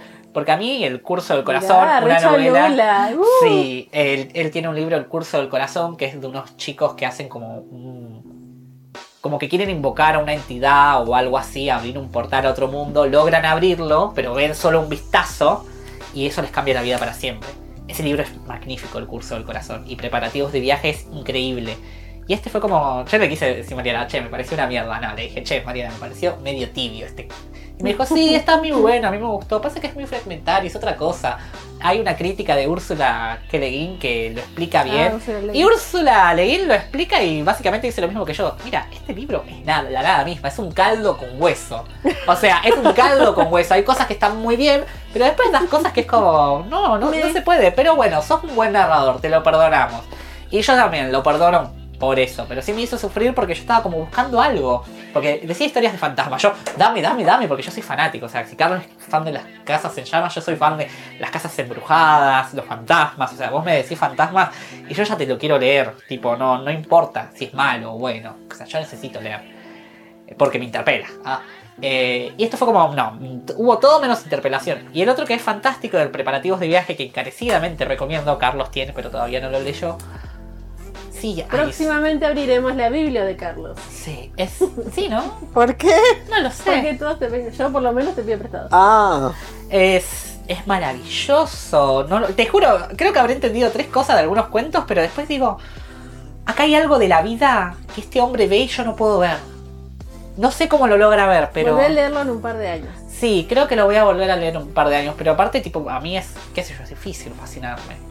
Sobre todo porque creo que todo ya se ha escrito a veces. Tipo, Wow, el fantasma de Borges me acaba de llegar aquí. sí, es verdad. Es, ¡Oh, Hablando mal! así. Hablando de fantasmas. Es que, pero sí es que muy pocas cosas y este es como uno de los más originales que leo. Más, yo trato de buscar tipo sorprenderme siempre o algo que me interpele al menos, por lo menos. Y este preparativos de viaje fue muy bien y este fue como Bueno. No, lo sufrí. No puedo decir que es una excepción. Digo que lo sufrí porque fue como ¿qué pasó? ¿Qué hubo acá? ¿Qué qué, qué es este Dame libro? más. No, ¿qué es este libro? Claro, es un caldo con hueso. Es como. Es me encantó esa, Lo voy a usar para todo. Así que nada, eso. Lucas. Eh, ¿Qué libro me hizo sufrir y, que- o, Y oh, enojar, y o decepcionar. enojar? Y sufrir me hizo el de Carl Sagan, lo inconsciente, porque costaba leerlo. costaba, costaba. Eh, los misterios del plata también me, me, ¿De qué autora? ¿Autora? me han hecho enojar. De Juana Manso. Juana Manso. Eh, pero la verdad es que creo que no, no leí nada así que, que diga, che, esto me, me, Qué me mierda. frustró, me, me- bueno, sí. Eh, como es el niño proletario, lo dice. Sí, no, igual no, no habías leído también este, el de. El de filosofía.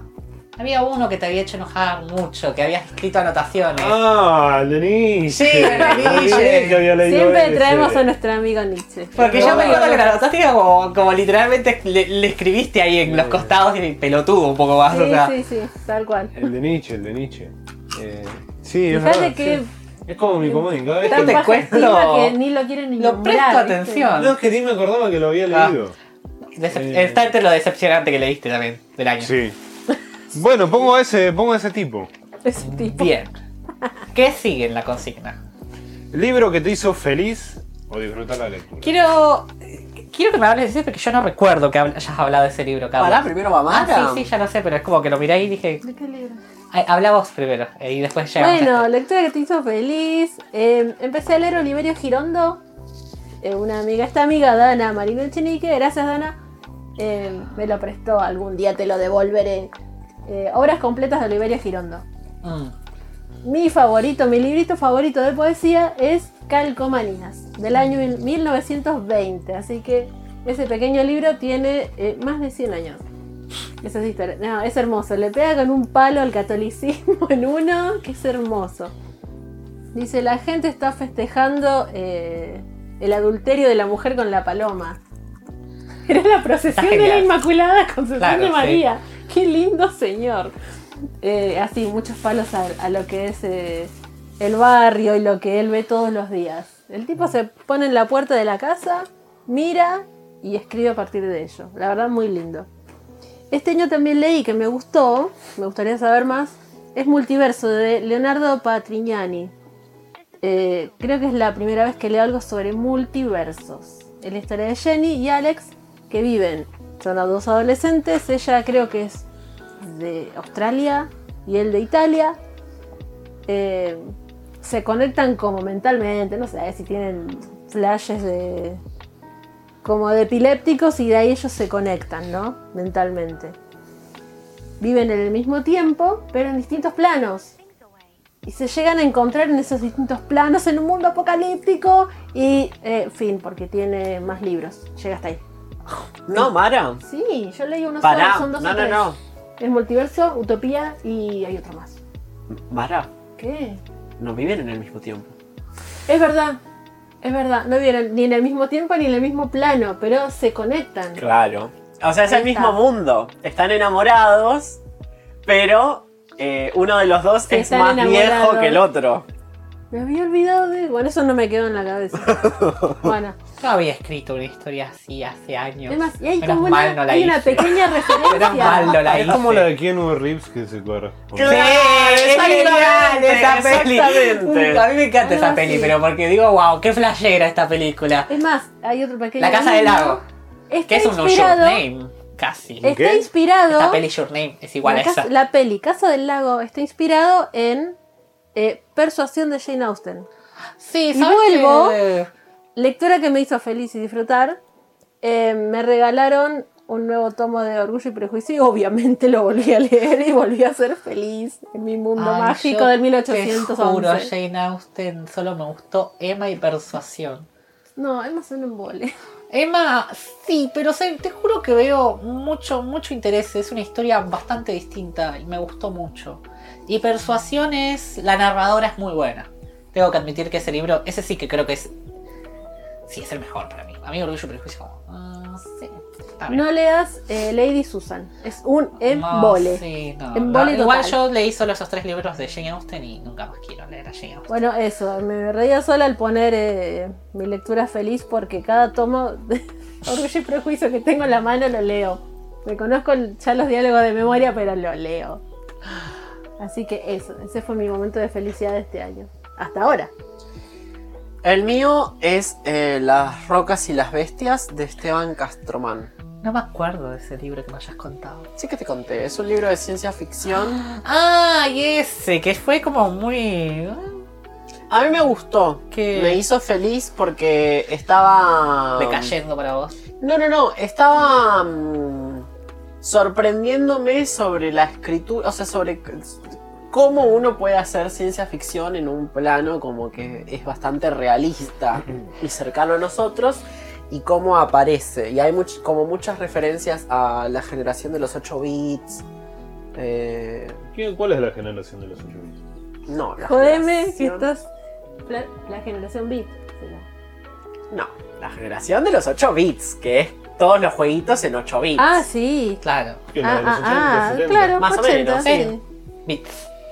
Eh, y eso, me hizo muy feliz porque es, es como esa li- literatura que te, te saca del lugar. O sea, crees que va como para ir para un lado y de la nada decís, ah, esto no me lo veía venir. Esto no estaba dentro de mis expectativas. Eso está bueno. Yo. Esto.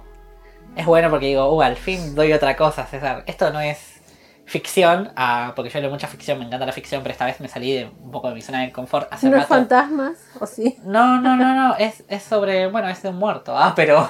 es un diario. Eh, se llama En el sueño americano de David Wojnarowicz, que es un artista de los años 80, 90, más de los 90, no sé qué 90, sí. Es un artista gay, tipo. Una especie de Andy Warhol, pero muy desconocido ahí en Estados Unidos, que tiene. Lo más conocido de él es una sesión de fotos en Rimbaud, en Nueva York, que a sus amigos les pone las caras de Rimbaud y le saca fotos, no sé, en el, en el Empire State y eso. Y son diarios que trajo Caja Negra, Caja Negra, ¿no? Sí, Caja Negra. Editora. eh, y son... es bellísimo. O sea, su vida es... eh, habla sobre el SIDA, sobre su faceta militante contra los contra Estados Unidos y las dictaduras que provocaba acá. Eh, su arte también era muy interesante. eh, cómo vivía el sexo con esto después porque él murió de sida. Claro. Eh, no sé, me, hace rato no leía diarios, pero fue distinto a lo que leo y me encontré también, tipo, con- lo compré al mismo tiempo que Miles de Ojos. Cuando leía Miles de Ojos y después digo, bueno, dejo, descansar, agarro este y estaba tipo, no, este chabón está, oh, está- estaba muy bien traducido. Eh, conecté muchas cosas con él. Eh, Uh, eso está re bueno. Cuando puedes conectar con, con la lectura, Sí, con lo que sí, dices, como sobre que, todo "Ay, porque sí, yo, me es- gusta. Es. Empieza hablando de cuando quiso formar parte del ejército y es bastante realista en ese aspecto y después se abandona porque es como, la verdad me estoy aburriendo acá. Y es como, bueno, me parece bien. Qué sé yo, eh, no, no era la idea que tenías del ejército. No era Top Gun. Después cuando era prostituto, que mayormente los gays era un camino allá, el de la prostitución, era muy joven también, o sea, eso también, o sea, son diarios de cuando era muy joven, más de 20 años no tenía. Y... No, me, la verdad que fue... mm, podría decir que, o sea, compite muy al lado con el de Nadia Bulkin como mi mejor lectura del año. Y, o sea, me sorprende porque es un no ficción, ¿entendés? Y tipo, ya lo quiero volver a leer, imagínate, es como, ay. Dios, qué buena historia, lo tengo en la mochila por las dudas, porque siempre es como que está en el señalador y es como, a ver qué pensaba en 1975, de qué me quería contar, que sus viajes en carretera, no, no, no, es... ¡Wow!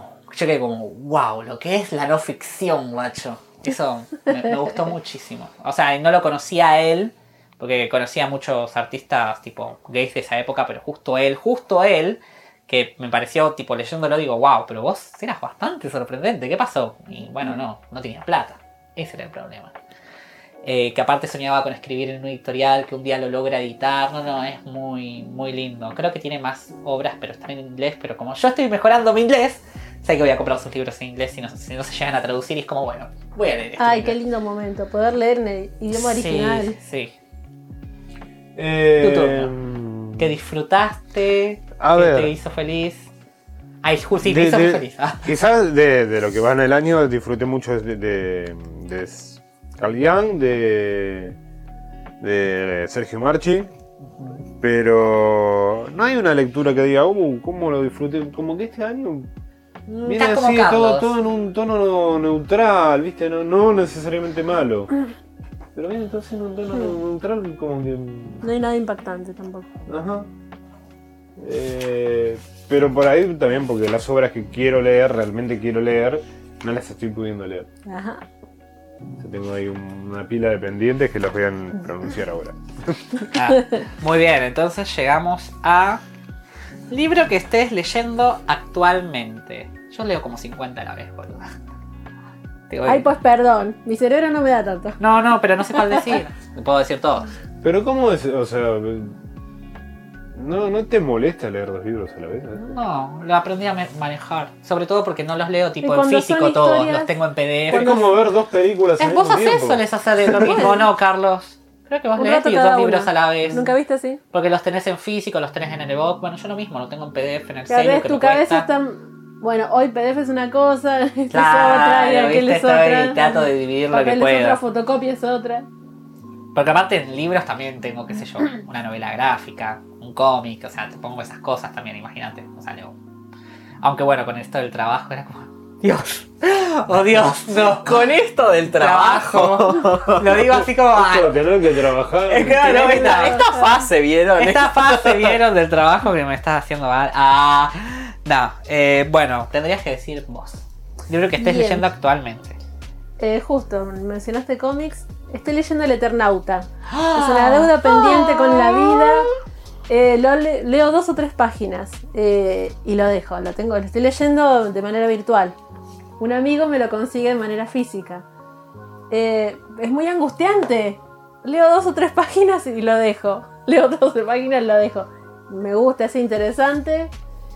Pero es muy angustiante. Digo, ay, ¿qué pasa acá? Se pudre todo. Se van a morir. Sí, se van a morir. Pero, ah, necesito saber más. Pero no quiero saber más.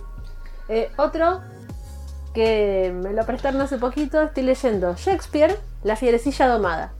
Comedia. Mira, me gusta. Shakespeare. Me gusta como, la fierecilla "Ah, ¿Qué domada, tenés acá? A ver. Estoy leyendo eso. Venía leyéndola en el viaje recién. Y mm, bueno, estuve leyendo un par de La mangas. fierecilla domada es, sí. Es lo más anacrónico que hay, ¿no? Sí. Sí. Pero bueno, estoy en esa ahora, en ese mood. Carlos, Yo estoy por eso te lo leyendo pasé. Eh, La Bahía de Sinan Jones, que me lo regaló Tacita eh, ayer. A ver, estoy leyendo, leí las primeras tres páginas, pero es como que es mi lectura actual. Eh, y después aparte estoy leyendo, medio terminando, el libro de la locura de Anne Sexton, porque como dijo Cafecito, estoy tratando de agarrarle ritmo a la lectura de poesía. Yo a Anne Sexton la conozco desde hace unos años por ser como la poeta del poema confesional. Eh, y la verdad que este libro, eh, el libro de la locura, no, no me está gustando. No sé, como que me. Por ejemplo, la semana pasada leí por primera vez a Javier Roldán Mm. eh, con un libro de poemas que se llama Villa Tranquila y me fascinó. Pero bueno, él, es- él es como es profe de literatura y aparte es, es de acá Argentina. Entonces siento que me pasa eso con, la, con, la, con los poemas, con la poesía. ¿No es el que hace. Es lo mismo con, con la o literatura. hizo cuentos para niños? No lo sé. Podría Suena ser. puede apellido. Roldán. Sí, hay unos. Eh, unos siento que me pasa eso, que, que el- la- los poemas traducidos como que no, no les encuentro la onda, no sé por qué. Pero leía a este hombre y... ¿Y qué hombre? Porque tiene, tiene unos poemas que digo, ¡fua, boludo! Es que yo me tenés que tratar de leer primero en inglés eh, los poemas porque, bueno, en los idiomas que se hacen, porque, eh, qué sé yo, los poemas de Anne Carson, si yo los traduzco, Y poesía, no me gustan, como pero si los se leo, sirve del juego de palabras claro. y de las expresiones Claro. particulares y recursos. no En lo la francés, traducción. Rimbaud es. Uh, wow. Eh, igual traducido, si lo sabes traducir, eh, también está bien. Eh, yo empezaría por ahí. Porque aparte hay todo un tema con las traducciones, ¿viste? Eh, no sé. Trata de traducirlo vos. Yo te Sí. firmé con un poema y no lo entendiste y a día de este estoy tratando de que lo leas bien. Porque no, como lo traduciste fue como el orto, ya te lo digo. Léelo mal. Eh, Léelo lo traduzco mal, le firmé, yo siempre firmo Es con como la poemas. mamá que hace la. Léelo bien. Claro, literalmente, fue como lo tradujo mal y estaba tipo, no, no quise decir eso, no dice eso el poema. Claro. Pero bueno. Eh, Son yo, los estoy, inconvenientes de la traducción. yo estoy leyendo como cinco libros a la vez, pero ahora tratando de hacer un poco más breve. eh, Los Elementales de Michael McDowell, lo Ajá. estoy releyendo, yo hago mucha lectura, chicos. Ah, sí. sí. Eh, es sobre... Esos, esos no me llaman la atención. ¿Qué? Los elementales. Ay, pero tenés que leerlo. Mm, Me gusta. Pasa que los elementales. Hay un tema con Michael McDowell. Él mismo se dice que era un autor popular, digamos, de entretenimiento. Él no quiere que. Él decía, no quiero quedar en la historia, yo voy a escribir. Así. Dale, sos bestseller, papá. Cállate. bestseller. Y. Y es una historia en el sur de Estados Unidos. em, sobre la familia Savage, que es una familia excéntrica, que eh, las mujeres de la familia no pueden morir bien, que, que en cada funeral se les tiene que clavar un cuchillo en el corazón para confirmar si están vivas o no, y a veces Tranqui. están vivas, y es como, uh. Pero trata sobre los fantasmas de una de las casas de los Savage, tienen tres casas, o sea, son aristócratas. Eh, la primera vez que lo leí Nunca era pobre, como... ¿no? Y si es pobre, es negro. Mm. Sí, no, lo- los negros que aparecen, o sea, es una criada, pero es una criada que es vidente, viste, que ve cosas. Eh, la primera vez que lo leí estuvo bien y ya. Ahora que lo estoy volviendo a leer, estoy disfrutando mucho cómo escribe el hombre. Escribe muy bien. Él, Michael McDowell, es el guionista de El extraño mundo de Jack y Betelgeuse. Eh, después tiene otro que sacó ahora, eh, Bestia Equilátera. Eh, Bestia Equilátera también sacó ese, ¿no? Los elementales, creo que sí. Bueno, es Agujas Doradas. Es Ah, sí, también escuché. Habla eso. muy bien de ese también y lo Mariana Enríquez habló muy bien. Sí, escuché que todo el mundo habló, eh, que, que, que ella habló muy bien de ese y yo no vi en dónde habló bien de ese. Eh, como una reseña, no sé dónde. No, una- un comentario. Ah, mira, no, Fíjate no, no llegué a verlo, pero... Cuenta la leyenda que Mariana Enríquez dijo que estaba bueno. Claro, sí. Eh, igual, como con Carlos estamos tipo, bueno, Mariana, no confiamos tanto en tu criterio hoy en día. Ella Tiene- habla de lo que ella le gusta, le Claro, un huevo sí. lo demás. Pero cuando critica y eso, y nosotros eh, que con María nos quedamos pensando el otro día que respetamos mucho su opinión, y después nos damos cuenta que quizás lo que ella ve nosotros no logramos verlo, y bueno, pero no es por un tema, nosotros no somos incultos y eso, no, sino que, bueno, Mariana, me parece que no está eso que decís, pero si vos crees que está, está bien, qué sé Claro, yo. te quiero igual. Te quiero igual. Bueno, ese estaba leyendo El arte más íntimo de Poppy Z. Bright, que es eh, un escritor no binario, o sea, un escritor Escritore. escritore no binario, no sé, eh, que es sobre dos asesinos que, eh, homosexuales que buscan, bueno, chicos, víctimas perfectas. Estaba muy bueno. Después, ¿qué más? Estoy volviendo a releer Una chica es una cosa a medio hacer, que me lo compró, bueno, ya sabes, Oscar. Eh, lo estoy leyendo en PDF y en inglés porque la traducción era como, cuando la leí era medio malarda. Es de una chica en Irlanda de los años 80 que le cuenta en segunda persona a su hermano la historia de su vida, que el hermano está enfermo de cáncer, es chiquitito, y ella es abusada por el tío, hay todo un juego de palabras, hay to- una cosa muy genial. ¿Y qué más? No, como 50 más. Eso, voy a dejar esos como los 50. más interesantes, como que estoy tipo ahí al toque. Después hay otro que leo, pero bueno, los dejo como 10 años después. Después vuelvo a retomar. Vos, Eh, ¿qué estás leyendo actualmente? Actualmente, nada. Ah, nada, siguiente pregunta. Así que hice. No, voy a hacer trampa, porque en Dale. unos días voy a empezar a leer eh, El Señor de las Moscas. Uh, Eh, genial. ¿La primera vez que lo lees? Sí. Buenísimo. Y Un Mundo Capaz, Un Mundo Feliz de, De Huxley. de Huxley. Estaba en eso. Mm. Para preparar un final, porque supuestamente, por lo que vi, no leí todavía el material para el final, pero tiene que ver con todo lo que es política y democracia, y como son dos obras en las que se ve la política y la democracia. Y me dijo, eh, según el profesor, podemos trabajar cualquier obra, la que vos quieras, bueno. ¿Ah, sí? Toma. El Señor de las Moscas tiene mucho de, de eso y es como casi de. Está basado en, como todos sabemos, en un Y capítulo de la si serie. es Sí, genial capítulo, por Y cierto. si es el profesor que estoy pensando, él no lo leyó. Hay, Eh, a mí me dijo, vos podés dar con obra que quieras. hay una No serie en Paramount Max, Yellow Jacket, que es como una reescritura del Señor de las Moscas con mujeres, que está bastante interesante. Eh, no, eso, quería recordar eso. Pero es muy bueno. Es un poco terrorífico, pero sí. Y también tengo así para. No, va así, como pendiente para leer en, en unos meses. El, eh, Nuestra parte de noche. Ah, no, Nuestra el parte de noche, Belén de, de los Barques. Ah, de los Ah, una De relectura. Conan Doyle. de Conan- eh, no, no, Ah, no, no. no, lo tengo ya hace años, todavía no, no lo leí. No, está bueno. Está bueno. Está bueno. Eh, creo que es el mejor. Ah, Estudio en Escalata sí lo leí, pero ese sí, todavía muy- Bueno, la última Mara. consigna, Mara. y finalizamos las consignas, es. Oh, pará, estoy leyendo tu costo. no. Libro que querés leer antes de que termine el año. Esa, Mara. Eh, ríanse conmigo.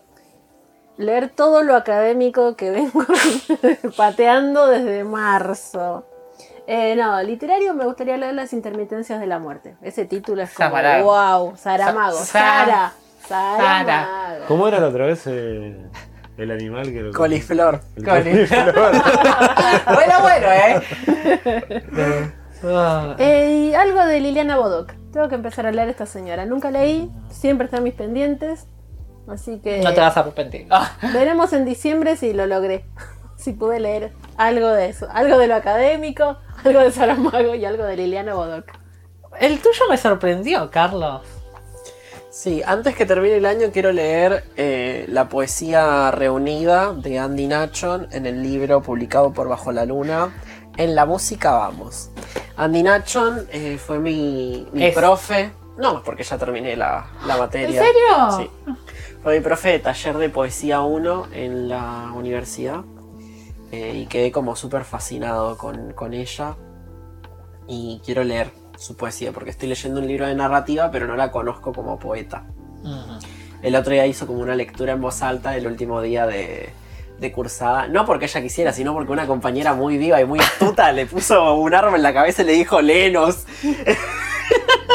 La amo igual. Porque cuando un, un autor o autora lee su propia obra, eh, le da la verdadera entonación. Sí, sí, muy sí. eso. Y Aparte no, es fue como que, hermoso. ¡ay! ¡Estás leyendo tu poema! Sí, sí, sí, fue hermoso, fue un momento hermoso y como que quiero leerlo antes de que termine el año. ¿Algún otro más? No, eso. Yo siempre, sie- siempre hago relectura y como que siempre repito, o sea, y siempre quiero volver, pero ahora principalmente hay un libro que me regaló Carlos y no llegué ni siquiera a leer 10 páginas, es Buenos días Me- medianoche de Jen Rice. Eh, es un libro que es difícil que- de seguirlo porque está mitad en traducido y mitad en francés. Eso en francés no está traducido, entonces yo lo tengo que traducir. Y estoy tipo, Se puede, ¿eh? sí, no, se puede, pero ahora mismo no cuento con el- la capacidad mental en ese sentido como para hacerlo. Eh, pero es sobre una mujer que sufre depresión. eh, y bueno, más de eso no sé. Eh, hasta donde llegué del francés era como interesante. Parece difícil el francés, pero como es un idioma latino. No, lo, lo entiendo dentro de todo porque había leído a Rimbaud, viste, Eh, tenía una edición bilingüe, más o menos me quedaron algunas cosas, pero Sí, quiero tener como unos posit, viste, y tratar de anotar lo que significa, como para tratar tipo de... De cuando lo, notas al pie. primero lo hago, claro, eso, tratar de hacer eso y después de hacer eso volverlo a releer y decir Tranqui. tranqui. Después está este, volver a releer Beloved de Toni Morrison. Yo amo a Toni Morrison desde que había leído Ojos Azules sobre una relación incestuosa. Ay, qué cochino. No, no, no, sí, sí, ho- horrible. eh, en la época de la esclavitud. Eh, después, ¿qué más estaba? Estaba Jazz. eh, cosas muy buenas tiene Toni Morrison. Esta es la mejor novela que tiene, que yo había leído en su momento en PDF y no la había entendido mucho. Sobre todo porque me pareció que tenía un lenguaje tipo muy elocuente. Y era como, ¿por qué contaste esta historia así? Y ahora es como, bueno, vamos a ver. Sí, el César de ese tiempo, porque el César de ese tiempo no leía con tanto criterio. O sea, hoy en día reconozco los mecanismos, bla, bla, bla. Y eso. Y último, que me encantaría volver a leer. Y si puedo volver a leer dos veces cuentos completos de Silvino Campo, creo que voy a tener un buen año. Porque solo che, estoy por la mitad de ese, compré un libro así, 5.500 pesos y fue como... Ah, pensé que eran 5.000 páginas. No, no, no, tiene 900 y algo. Eh, no, me encanta. No, pero está, está Silvina Campo lo más. Ah, y me mandé a traer de España, ya le pedí a Leandro este, la chica de al lado, es sobre un caso en Estados Unidos de una chica, una nenita violentada, ficcionalizado. Pero siento que me arrepiento un poco de pedírselo porque parece que es bastante fuerte. Y yo tipo, uh, habré hecho bien en pedir este libro. Siempre. Pero bueno, ya está. Ya lo pedí. ¿Qué más le pedí a Leandro? Bueno, Leandro de. Factotum. Sí, Leandro de Factotum. Con, Leandro conmigo se hizo la casa. eh, Sandman le pedí, después qué más, otro de Shirley Jackson. No, dos de Shirley Jackson. Sí, volver a leer Shirley Jackson. No, sí, un montón. Tengo un montón. Es un montón, chicos. Quiero aprovechar las vacaciones y ver qué puedo volver a leer con esa velocidad con la que leía. Eh, Lucas. Yo tengo para leer Un Mundo Feliz Ujú. de Huxley, eh, El Sabueso de los Baskerville, eh, El Señor de las Moscas es un hecho, lo voy a empezar en unos días. Eh, no sé, tengo uno de Ortega y Gasset para leer. El ¿No la- lo leíste todavía? No, el De de la teoría. del año pasado que está con- que lo voy a leer. El de la teoría de la relatividad Por eso, todavía no lo ojo, leí. por eso es un pendiente. Sí. Si lo lees ya dejaría de ser pendiente. Eh, Pero se complica porque me queda el segundo cuatrimestre de cursada. ¿Y cuándo se libera uno? Más o menos en noviembre. Mm. Mm, Ponele. Sí, ponele. Bueno, está el mundial. Claro. Así que antes de Sí, fin de año no voy a sí, sí, sí, es verdad. Eh, Así que nada. Pero lo, lo bueno es que ya es mi último año de la carrera y ya puedo leer lo que se me cante. Ponele. Bueno, antes de finalizar el programa, ya Carlos lo había dicho, pero me gustaría que todos lo volvamos a decir o a repetir. Eh, definan su año lector. ¿Cómo va su año lector? ¿Cómo creen? O sea, ya contamos el. eh, ¿Con qué ojos lo ven? A futuro y ahora. Mira, eh, ¿con qué ojos lo veo? Soy miope. Así que a Ah. lo lejos no veo. Pero. Eh, no, más flojo. Me gustaría leer más. Mucho más. Pero hay una cuestión que se llama tiempo.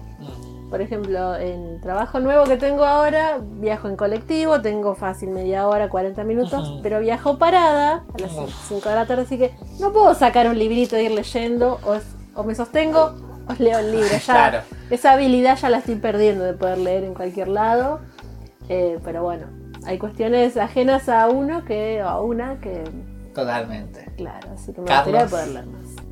El mío como el orto. Pero mirás Espero que, se mejore. Espero, espero que mejore, la verdad. Espero. Mm, Yo por mi parte, sacando siabesas, creo que va bien, pero con, con el- mi tiempo reducido es como... Es un poco triste, pero en el sentido no, no estoy leyendo tanto, así que no tengo tanto tiempo de buenas lecturas. Pero solo hubo una excepción de tantos libros que hablé, así que estoy como, bueno, confío en que va a mejorar en las vacaciones de invierno, espero. Y ya para noviembre, diciembre, tipo, tener tipo... ¿Cuántos leí el año pasado? 33, ¿no? Vos leíste 40 y pico. Bueno, llegar a una cifra mediana a los, a los 30, no soy tan ambicioso. Aunque llegar a 40 estaría bueno también. ¿Y vos? Eh, no, mal. Lo que es literatura y cine este año. Uh, cine, no hablemos de cine porque yo estoy decepcionadísimo también del cine. Sí. Ahí estoy decepcionado. Con la, con la película que estamos pensando. Sí, con Jurassic World Dominion, sí. Qué desastre. ¿Cómo me arruinaron la infancia? No, yo las últimas pelis de terror que vi, que era una de Cronenberg, que también hablé con Mariana de esa, y Mariana fue como, pero sí, me encantó esta película, que es, es ¿cómo te dijo? Es retórica, es... A mí no me dijo nada porque yo no le comenté Bueno, nada. pero yo le comenté, le pregunté a Carlos, ¿será muy bueno que le comente? Y me dice, no, amiga. Y yo le comenté igual, porque era como, ¿qué viste acá, Mariana? Que esto fue una pedorrada, le dije. Porque encima lo único bueno fue Kristen Stewart, la, la de Crepúsculo. Spencer. Spencer, chicos. O sea, literalmente. Crepúsculo, dale. Sí, cosa Crepúsculo. buena no hizo esta piba. No, Spencer estuvo buena, está en Amazon. Está en Amazon, si tienen Amazon, mírenla. Yo la re quiero No, ver no hoy. ¿Y Los. Ángeles de Charlie? Horrible, horrible. No, no, no, pero con esta peli justo fue lo mejor de esta peli de mierda. Pero porque ya encontró el truco a actuar bien. Si no puede hacer algo con su cara, tiene que hacerlo con la voz. Y ya encontró la forma de modular y eso como para encontrar vida al personaje. Y yo estoy tipo, aplauso. Ah, porque sí, aprendiste a actuar. Sí, el tema está en que en esa película aparece literal 5 minutos. O Eh, sea, sí, cinco Chicos, conté, fueron 20 minutos, yo digo, no. Haz no la puede fama ser. y échate a dormir. Porque encima cinco aparece como minutos. secundario y es importante para la trama, pero yo conté, eran 20 minutos y era como, no, no puede ser, no me pueden estar haciendo esto. Pero encima la quiero ir a ver al- en cines igual, solo por verla. sos a ella. una pelota. La voy a ir a ver por ella, porque se lo merece. Ahora Ah, todo lo cuestión fanatismo no nos podemos, no Ahora, podemos decirle nada. toda la peli que salga de ella yo creo que va a actuar mejor y estoy emocionado por ver. Y Sí, después bueno, había otra de terror ponele. que hizo el director de esta Aniquilación. ¿Vieron esa peli en Netflix con Natalie Portman? No. Ex Machina.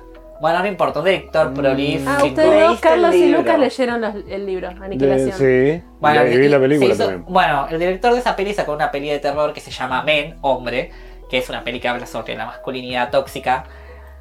Un bodrio. O sea, ¿cómo se nota que es hombre? Ah, y habló de esto en su calidad de hombre y fue como... Tenía ideas tan buenas, tan... Le dio un 6 porque la verdad hubo cosas que fue como... "Wow". arruinó. Pero sí, no. Igual, y también tuvo un buen final, pero fue pésima, pésima. Una peli vacía de la nada misma, como un hombre, ¿entendés? Mm, Yo de, cine llegué a, llegué a la conclusión de que no voy a ir más al cine. Hace cinco años que estoy yendo y. Y te querés... Todas películas malas. Malas. ¿Cómo haces para ir 5 años al cine y todas las pelis sean malas? Ni un pedo. No, más. Porque uno tiene esperanza. La última vez que vi. esperanza de, eh, esto va a ser buena. Mm. La última vez que vi una buena película fue Jurassic World la 1. Después fui a ver eh, Batman v Superman, Matrix. todo- Bueno, Batman, sí, Batman fue una muy buena película que vimos este año, ¿no? No, pero él dijo Batman v Superman. No, sí, sí, esa fue horrible, pero no me estaba acordando El de de pelis los buenas de este año. 27.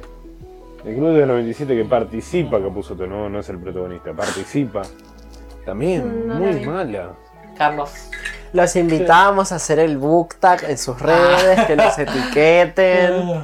Obviamente síganos, pará, porque compártanos. yo le tenía que hacer un pedido a los oyentes que me comentaran, no, no me acuerdo. Que pongan Cualquier like. cosa lo pondré en la descripción. Escuchen. Que pongan like, Eh. que nos compren un cafecito para seguir con nuestra No, no, respecto a este a, a algo en el podcast, pero no, no me acuerdo.